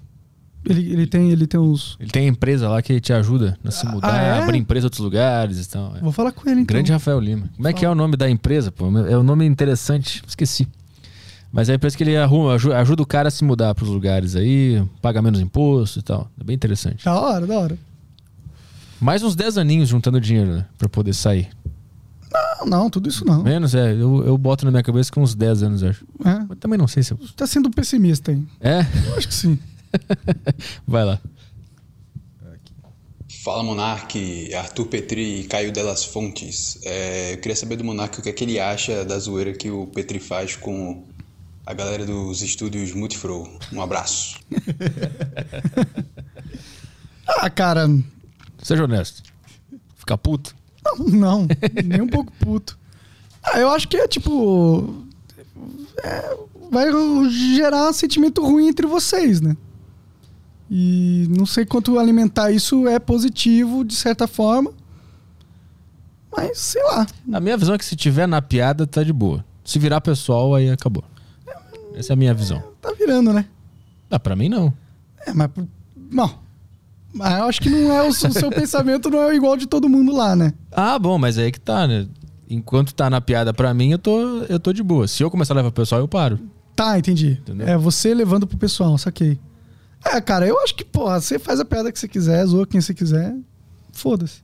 É que, tipo, se eu ver em algum momento que eu tô começando a levar a sério, eu tô querendo, eu tô com sensações ruins, eu tô querendo machucar alguém, aí eu vou parar. Tá. Mas eu, eu tô me divertindo só. Ah, então foda-se, vai lá. Eu tô de, eu tô de brincadeira. Os caras ficaram muito chocados com a piada que a gente fez quando a gente anunciou que a gente saiu do, do, do Flow lá, que a gente botou a música, começou a comemorar. Meu Deus, cara, meu Deus, como é que estão fazendo isso? Pô, pra mim é uma piada gigantesca, uma brincadeira. Eu posso fazer um comunicado, estou saindo, ou eu posso fazer uma, uma sacanagem no meu programa de humor. Sim. Enquanto tá na piada, pra mim tá de boa. Não, perfeito. Ah, eu, eu acho que nisso não é algo que me. Não é algo que eu tenho que ter uma opinião forte sobre, entendeu? É algo que, tipo. Cada um é livre, faz, faz o que quiser, faz piada o que quiser. Eu. Eu, eu, eu, eu quero que se foda, na real. Pra ser sincero, quero que se foda. Vai lá, mais. E aí, Monazzi aqui, começando mais um Holocast, mano. Mano, hoje nós estamos com um ex-soldado nazista, tá ligado? O cara perseguia judeus, tá ligado? Boa tarde, Monark. Desculpa a brincadeira, que é o Texugo. Eu... A brincadeira foi só pra introduzir a minha questão, que é como você encara as piadocas, né? Eu imagino que depois desse episódio deve ter tido muita piadinha, muito meme, muita sacanagem. E eu queria saber como que você encara essas zoeirinhas aí.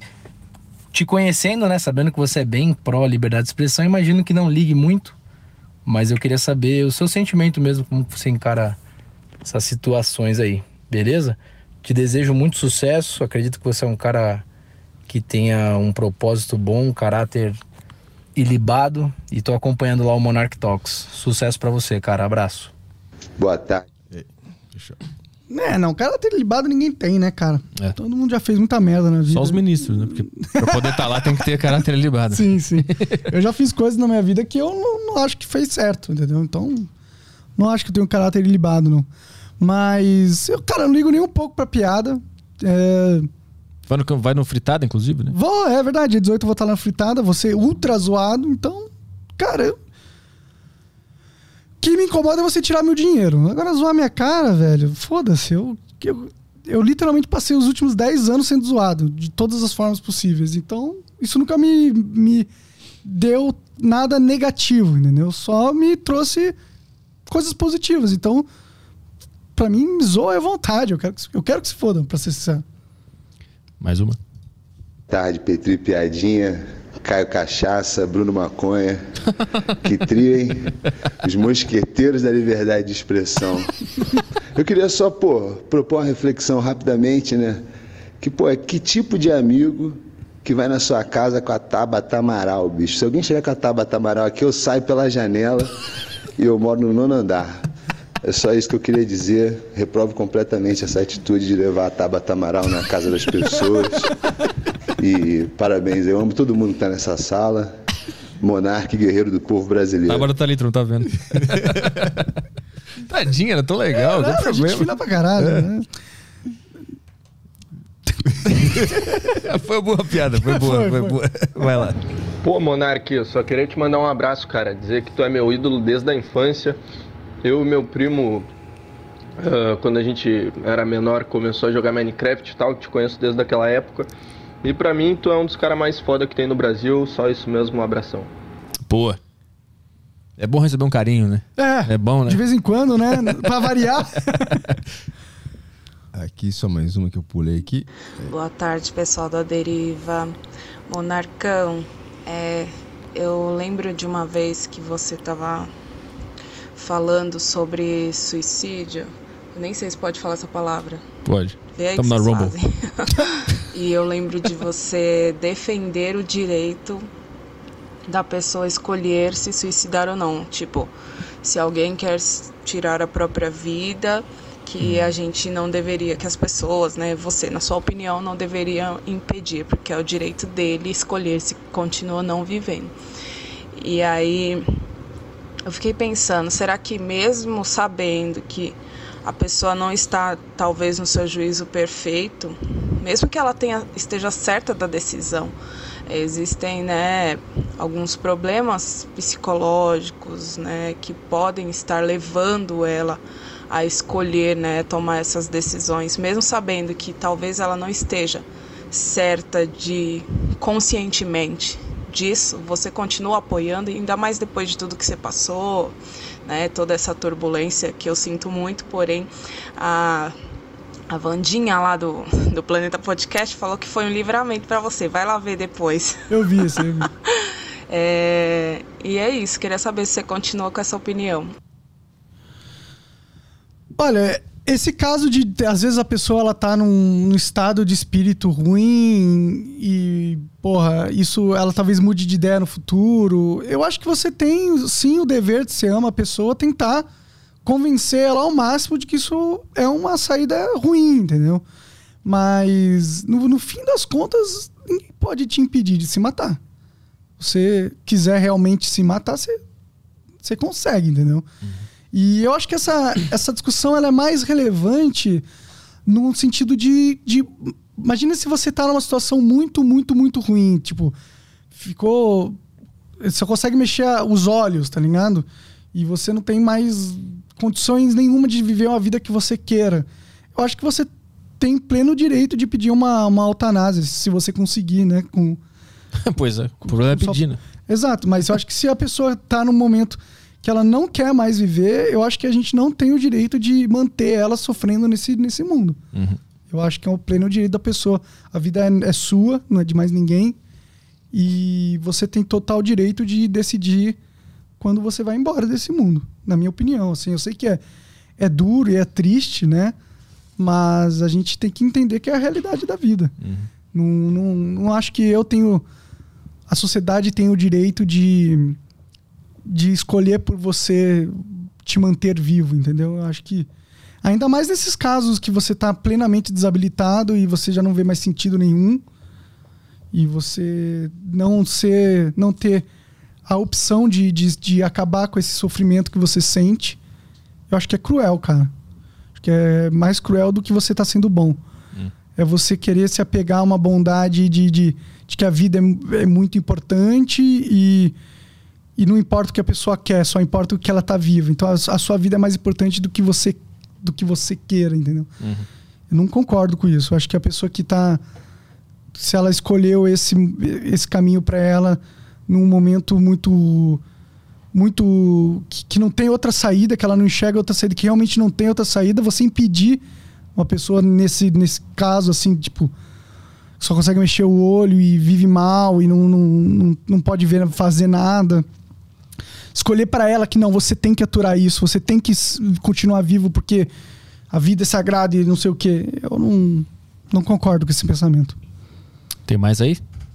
Pra fechar os áudios aqui, é áudio do Costa Lara, que mandou o áudio anterior. Ah, o fã da Tabata? O fã da Tabata, é esse mesmo. É, Só complementando a fala anterior, que eu falei mal do Kim, né? Por causa da Tabata Amaral. Mas eu lembrei que foi o Petri que te apresentou a Cris Paiva, né, cara? Puta merda, cuidado, hein, cara, que essas mulheres seus amigos te apresentam, que puta que pariu. Que filha da puta. Costa Laza. Maravilhoso. Sem comentários. Eu não, eu não fico com raiva do pessoal lá, cara. Eu não, realmente não tenho. Nenhuma raiva, nenhum ódio. Eu não acho que. Eu acho que. É, porra, tinha uma turba de, de gente com foices e martelos e, e tochas e, e a pessoa se desesperar naquele momento, tomar uma decisão que não foi a melhor, não foi a mais. que se importou comigo, vamos dizer assim. Eu não acho que, que isso demonstra que ela é uma má pessoa ou que, que ela é que ela é má e que ela tem que se. Não acho isso. Eu acho que ela foi posta num momento difícil da vida dela e ela teve a força para fazer o que ela fez. E eu não vou ficar julgando isso dado o dado a situação, né? Se fosse uma situação que tava tudo perfeito e aí ela criou uma parada para me fuder, aí é um outro, ca- outro caso, mas numa situação de onde tá todo mundo abalado, onde o Jornal Nacional tá falando que o cara é não sei o quê, e, e tem um monte de gente cobrando e marca, e você podendo perder muito dinheiro por causa disso, eu ficar puto com ela porque ela não foi forte igual o Petri, tá ligado? Eu não, não- não consigo ficar puto, entendeu? De verdade, não, não fico. É, eu também não fico, eu só faço piada com, com o comportamento que eu vi que eu achei estranho, mas eu não vou brigar, não quero que se foda, nada. Eu vou continuar fazendo minhas piadinhas e é isso aí. Nunca vou atacar, não quero que se foda, quero tudo de bom pra todo mundo, mas dentro do meu programa de comédia eu vou ficar fazendo piadas e vou ficar zoando comportamentos que, ao meu ver, são estranhos. Mas não acho também que eu estou certo. É po- estranho, né? É bem. Não, é estranho, né? Pra mim é estranho. Pra Não mim é é estranho. estranho. Então, Todo mundo fez isso, porra. Não. Você que é o estranho, caralho. Não. Não sei, não foi todo mundo que postou story chorando o dia inteiro. É, é o jeito que ela lida com a parada. É, mas então, tipo assim, pode estar certo, pode estar errado. Eu vou me, eu vou me resumir a, a zoar isso aí. Eu nunca vou falar sério, não vou apontar dedo, não quero que se foda, quero que dê tudo certo pra todo mundo. Você chamaria a Cris Paiva aqui? Lógico. Eu quero que ela vá no Tarja Preta. Eu quero que ela vá lá, vai todo mundo ficar de franjinha e vamos conversar todo mundo. Da hora, né? Lógico sim. Então, eu não, eu, por mim, o mais importante de tudo é, é comédia, é piada. Se eu enxergar um comportamento no mundo que eu acho estranho ou errado, eu vou sugar isso pra dentro da comédia e eu vou brincar com isso. Eu não vou apontar dedo, mandar tomar no cu, mandar perseguir. Isso, eu não quero que isso aconteça. Eu quero usar. Por isso que a comédia é boa, porque tu consegue. Ah, eu percebi isso aqui, mas eu não sei se eu tenho a verdade nas minhas mãos. Então eu vou pegar isso aqui, que eu percebi, e eu vou usar pra fazer piada. Porque é um ambiente neutro. Então eu posso brincar, eu posso expor as coisas que eu notei sem dizer que aquilo ali é a verdade absoluta. E quem entender que aquilo ali é verdade ou não, aí cada um interpreta do jeito que quiser. Mas eu vou seguir fazendo piada. É esse o meu ponto. E estão convidadas pra ir no tarde, pra vir aqui, não tem problema nenhum.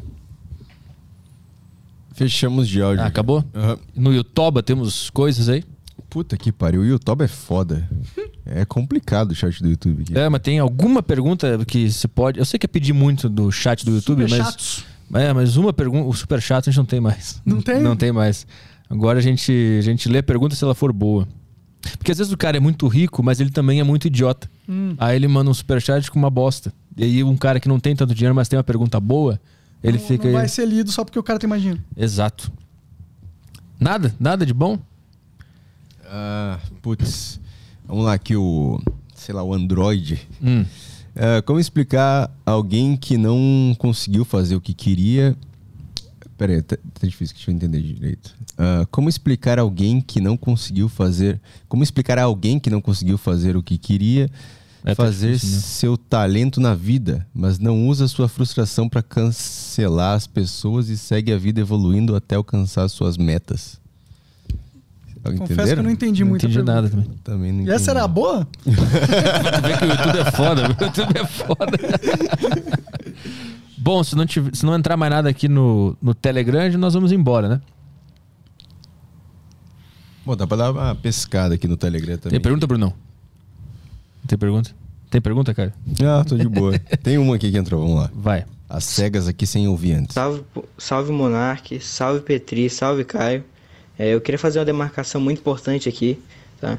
Pro Monark nunca esquecer daqueles que defenderam ele no dia do apocalipse. Os únicos no Brasil inteiro que defenderam ele. Direito, centro, esquerda, de todos esses, tudo. Os únicos que foram o PCO e os anarcapitalistas. Esse foi, assim, cara, todo mundo que lutou contra a maré e defendeu o Monark, saca? Tipo assim, de não meio, tipo assim, de meio defender, de defender mesmo, saca? Lutando contra toda a maré do país inteiro. Os únicos, esses foram os únicos aí. Então é isso aí. Até o Abraço. Sabe que vocês dois são meus ídolos. Monark, você é foda pra caralho. Ah, começou. PCO e quem? Alguma coisa capitalismo, não, sei, não É, conheço. Os, os ANCAP? a O Pondé também? falou? Pondé defendeu. É mesmo? Eu não vi que, qual foi a visão dele. Ele falou que era absurdo estarem achando que eu era nazista, tá ligado? Uhum. Falou que eu tenho. que eu estava defendendo. Ele meio explicou o que aconteceu de verdade, entendeu? Aham. Foi, foi uma voz em favor aí, né? Junto com você. E com Paulo o Cruz também, né? Paulo Cruz, Paulo Cruz, verdade. O PCO, inclusive, vai lá. Dar, eu vou dar uma entrevista pro PCO no sábado. Pô, legal. E eles vão no teu também algum, dia? Vamos, vamos, vou chamar, vou chamar. Caralho. Eu lembro que eu acho que o Paulo Cruz foi o único que no dia já te defendeu, né? Verdade, pôs um, um tweet, né? É, e eu lembro que no dia seguinte ele deu uma entrevista na Rádio Gaúcha lá, que eu escuto lá em casa. E aí eu tava ouvindo e tal, ele entrou. E ele ficou uma hora falando sobre esse negócio e te defendendo, falando o que tu tava querendo dizer e tal. Foi bem interessante a, a postura dele. Ele foi o primeiro e o mais imediato que começou a te defender, né? Logo, logo em seguida. Tanto que quando ele veio aqui no A Deriva, eu já é, parabenizei ele, né? Por, pela coragem de logo no primeiro dia já, já te Defender, né? defender Não, ele explicar foi- direitinho e tal. Bem Foi legal. foda demais, um cara foda. Entrou mais uma aí ou, ou- Acho que fechou aqui. É isso aí? É, isso aí. Tem uma do Arthur aqui pra fechar? Vai. Fala Petri, fala Caio Delacqua. E aí, Monark? Cara, queria pedir o que o Monark acha de a gente estar numa simulação. Eu sei que. Assiste o outro A Deriva. Disso, vocês acreditam? Queria ouvir dele agora. Eu acho que o primeiro A Deriva a gente só falou sobre isso. É, não me engano. total acho que a gente tá numa simulação. Que é a realidade, né? Que é a realidade, mas é, é uma realidade e essa não é a primeira realidade. Mas a ordem das realidades importa? Me importa. Hum. Porque tem a realidade matriz, né? E com certeza a gente não tá nela. Eu também acho que não. Mas por que que importa? Eu acho que tem. A partir do momento que você acredita nisso, você vê a vida de forma diferente, né? A vida não é tão mística, né? Ou mais, eu acho que dizer que é uma simulação é só uma outra forma de acreditar que é místico. É que a simulação é, pressupõe que existe um grupo de seres mais forte, é, tipo, uma sociedade mais evoluída que a nossa, e que ela a gente tá vivendo aqui de zoeira, tá ligado? Uhum. Que é só tipo, vai lá, tem uma experiência. Sabe o que eu fico pensando? Deve ser muito chato ser Deus. Ou deuses. Ou ser ilimitado em tudo. Você sabe tudo, pode tudo, faz tudo. Uma hora isso enche o saco. Você fala, quer saber? Vou colocar minha consciência numa. num, num ser Numa inferior, né? e vou, vou, vou ter uma experiência que é impossível ter se eu sou todo poderoso. Mas ele. Mas eu acho que ele não é esse cara que decide assim, ah, tô de saco cheio, vou ser a ameba. Ele é já a ameba, ele é nós também, ele é tudo já. Ele já é a simulação. Não teve esse momento que ele decidiu, ah, tô de saco cheio, vou criar essa simulação. Tá, não, é que tem várias teorias da simulação, né? Ah, tipo, tem uma que acredita que é uma simulação de um. De um De uma sociedade mais evoluída. exato, mas não que tenha vi- vindo, vindo de, um, de um deus, né? Tipo. Mas essa sociedade matriz, ela não tem o deus dela lá? Talvez na sociedade matriz dê, dê pra saber o que, que é Deus, e aqui não dá, porque a gente tá numa simulação de uma sociedade que não é a matriz. Uhum. Ou que é uma, so- uma sociedade Sim. matriz. Às vezes a gente tá numa simulação, numa simulação, numa simulação, numa simulação. Sim, é, isso é, isso é foda. Eu tô olhando um livro que diz isso, que estatisticamente falando é muito mais provável que a gente esteja numa simulação do que não. Porque ó, se a gente, se a gente nessa realidade conseguiu criar uma simulação, que seja um algoritmo, jogo. um, um jogo da Sims. Então é muito provável também que a gente seja um fruto de uma sociedade que criou uma simulação também. É possível. Porque uma simulação criou outra simulação.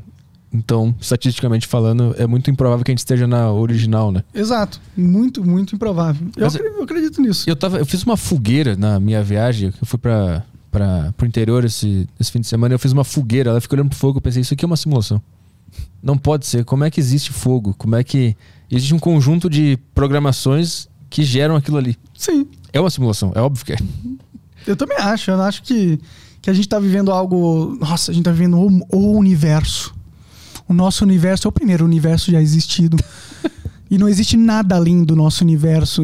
E, e é com certeza. Aqui é tudo que acontece. Essa é a vida. A única vida que existe. Eu não acho isso. Mas pra pular pro argumento de que é uma simulação, aí já é, vai mais além. Em que sentido? Porque eu concordo que pode ser que não seja a única vida. Mas também isso não traz como consequência o fato de ser uma simulação. Porque pode ser várias vidas vivendo no, na matriz da, da existência. Ah, sim, tipo dimensões, né? Separadas, mas que elas não estão correlacionadas umas com as outras, né? Ou elas estão longe, né? Longe que eu não consigo chegar lá e nem eles aqui. Sim, sim. Não, mas eu, eu, eu, eu acho que isso é, um- é uma, uma hipótese também, que pode ser, mas é, eu, eu acredito que a gente é provavelmente fruto de uma outra civilização avançada, que é fruto de outra civilização avançada, em outra dimensão, e a nossa dimensão está conectada umas com as outras, assim. E eu não faço a menor ideia o que, que é a matriz, tá ligado? Não faço a menor ideia. Já tu tem muito déjà vu? Até, tem alguns. Eu tenho pra caralho também. É. Do Matrix eles, eles falam que isso aí é uma. Os caras reprogramaram bem na hora ali. O código, é. E aí deu um erro e tu lembrou de alguma coisa, assim. Pode crer, vai que é, né? A gente não sabe. Ou é só um problema psicológico mesmo, ter É. Alzheimer daqui 15 anos. É um dos dois. ou é uma simulação, ou eu vou ter Alzheimer. Vamos acreditar na simulação, tá melhor, isso, né? isso, aí não precisa do médico. não precisa tomar remédio nem nada. Não vai dar uma de Mario, hein, cara? Tô brincando. Deus É, o tenha. Deus o tenha. É, Entrou mais alguma coisa ou podemos ir embora? Entrou mais um áudio aqui? Então vai. Vamos lá. Salve Petri, salve Caio, salve Monark. Monark, queria saber de você se tu chegou a ver o Joe Rogan reagindo a uma matéria que saiu de ti. Não lembro qual jornal.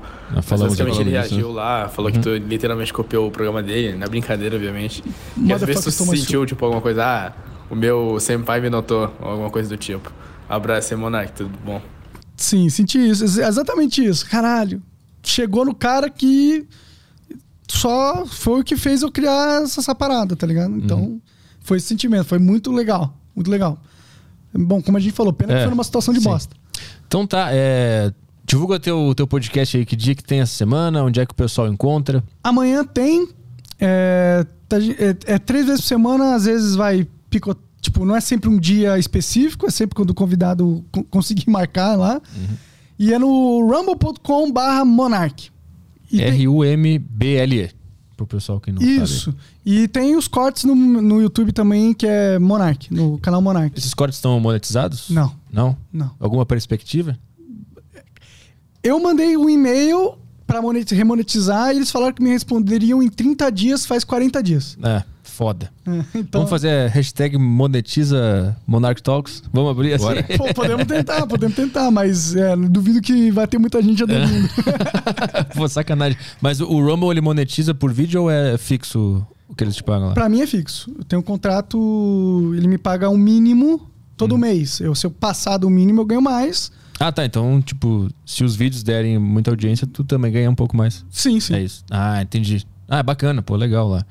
E eles estão com alguma perspectiva de melhorar a página lá, as ferramentas Estão falando que estão, mas o negócio é que o Rumble veio pro Brasil um ano antes do que eles queriam ir. Uhum. Porque, por causa da polêmica, entendeu? Uhum. A polêmica meio que chamou eles para eles, eles viram uma oportunidade e de meio que colocar o branding deles aqui no Brasil. E eles abraçaram, só que a equipe de desenvolvimento ainda não, Acompanhou. não acompanhou. Então, mas eles, eu já conversei com eles, já pedi já várias vezes para traduzir, para colocar a página, homepage quando o cara entra para ser só conteúdo brasileiro, e tal. E eles falam que estão trabalhando nisso. Então, eles contrataram recentemente um, um diretor brasileiro, né? Então, tem um cara que fala português agora é, representando a parada. Então, tá caminhando, cara, mas tá, tá meio lento ainda. É meio ruim porque eu trouxe muita gente, né, pra, pra plataforma e como ela não tá Uhum. amigável, eu, a taxa de conversão não tá tão boa quanto poderia ser, entendeu? Sim, a janela de oportunidade foi meio que perdida, entre aspas. Entre né? aspas, foi um pouco perdida nesse sentido. Mas vai melhorar no futuro, eu acredito que eles não fariam o investimento que eles fizeram se não tivessem realmente sérios pra fazer uma plataforma aqui legal mesmo. Uhum. Boa, então a- o link tá na descrição aí do Rumble do, do Monark, o pessoal assistiu o podcast dele lá. Amanhã, né? Quem que vai amanhã lá? Quem vai? Deixa eu ver. Não sabe? A memória de maconheiro é uma merda, né? rumble.com barra Monark. Amanhã vem o Hélio Beltrão. Ah, tá. Ele é o quê? É do que ele, é, o- né? ele é o dono do Instituto Mises. Isso, boa, boa. Então amanhã que horas é lá? É 16 horas. Então tá, fica, fica o convite pra galera aí. Cliquem no link que tá na descrição pra acompanhar o podcast do Monark. Valeu. Valeu, cara. Obrigado pela presença aí. Nós, igualmente. É nóis. Obrigado pelo convite. Tamo junto até o fim. Valeu. Um abraço aí pra todo mundo. Ah, quando estamos de volta? Quinta-feira, maçonaria. Ah, é. Quinta-feira Uh, vai vir um hora, maçom aí. Alta, alta maçonaria ele, né? Eu, eu- pelo menos tava escrito lá na, na divulgação. É, eu espero que seja. Que aí é mais, é mais chance da gente morrer, né? Depois que acabar o podcast, vai parar uma van preta Ou aqui na frente. rico, né? Vai eu que vou tentar. Sabe você. que eu vou tentar? Eu vou tentar acertar o comprimento. Quando ele chegar aqui. Você sabe qual que é? É Não. o dedinho aqui, é o indicador no pulso. É. Indicador no pulso, três pontinhos na assinatura também. É? Você já é maçom. Eu vou fazer aleatório, eu vou no chute. Você Eu- viraria maçom? Meio que, desculpa, tava acabando, mas fiquei curioso. O que, que eu, vou- eu. eu vou ganhar alguma coisa? Diz que todo mundo fica rico, né? Vira Ah, maçom então- fica rico. Então tá. Então, eu preciso fazer alguma coisa? Você não precisa fazer Você tem nada. que fazer, tem uns ritual satânico e tal, tem umas paradas aí. Tá Tá. brincando, maçom, não me mata. Não, podemos ir, depende do que. É cabrito ou ser humano? Vamos ver. Se for cabrito, foda. A gente, a gente vai vendo o que, que tem que fazer aqui. Mas você não precisa. Eu lembro que tem um amigo meu que é maçom, mas ele me contou que ele foi lá pra não sei aonde e fez uma dança e fez não sei o quê. Eu fiquei, ah, não. Muito Mó chato. trabalho, né? Puta, muito trabalho pra entrar na seita. Muito trabalho. Prefiro fazer a minha aqui. Eu abro a minha aqui. O petrizismo. Isso aí. Então, a quinta-feira a gente tá de volta aí com o maçom e. Maçom. É maçom? É, ma- é ex-maçom é maçom? Não, maçom. E aí, e deixa eu aproveitar a grande audiência aqui do, do podcast. Se você quiser ver o meu show, arturpetri.com barra agenda, tem um monte de data lá. Eu vou pro Rio de Janeiro esse fim de semana. Não, semana que vem, né? Putz, boa. boa semana que vem eu vou pra Semana Belo. Horizonte, Joinville, Curitiba. Tô com meu show de stand-up aí pelo Brasil inteiro. Então, se você que tá acompanhando esse podcast gosta de de expressão, gosta de humor mais arriscado, aquela, aquela agressividade bacana, arturpetri.com barra agenda. Estarei em várias cidades do Brasil aí. Espero vocês lá. Um abraço. É isso aí? Isso aí. Caio de Bagos também tá junto no, no elenco aí. É isso aí, pô. Tá, tá animadão pro show? Tá animado. Eu achei que você encerrava, cara. Não, eu esperei. Não, mas tô junto também, falando bastante merda. Boa. É, a gente vai estar no Rio de Janeiro juntos na, no dia 21 e 22. Tem alguns ingressos sobrando aí. São quatro Ah, sessões tem? no Rio de Janeiro. É, tem uns ingressos sobrando lá, uns que sobraram, umas coisinhas bem pouco, três ingressos cada sessão. Então, se você é do Rio de Janeiro e quiser nos pegar lá, arturpt.com.br agenda. Comedy Club. Curtiço Comedy Club. E a gente vai pra Belo Horizonte também, num teatro do caralho. Então precisa, precisa que vocês vão lá nos assistir. Tem Joinville, Curitiba. Eu adicionei lá Piracicaba, Florianópolis. Pô, Piracicaba é bom. Taubaté, a gente vai pra Taubaté também. Tem um monte de data lá. Então, arturpetri.com.br agenda. Obrigado pela audiência. Um beijo. Tchau, tchau.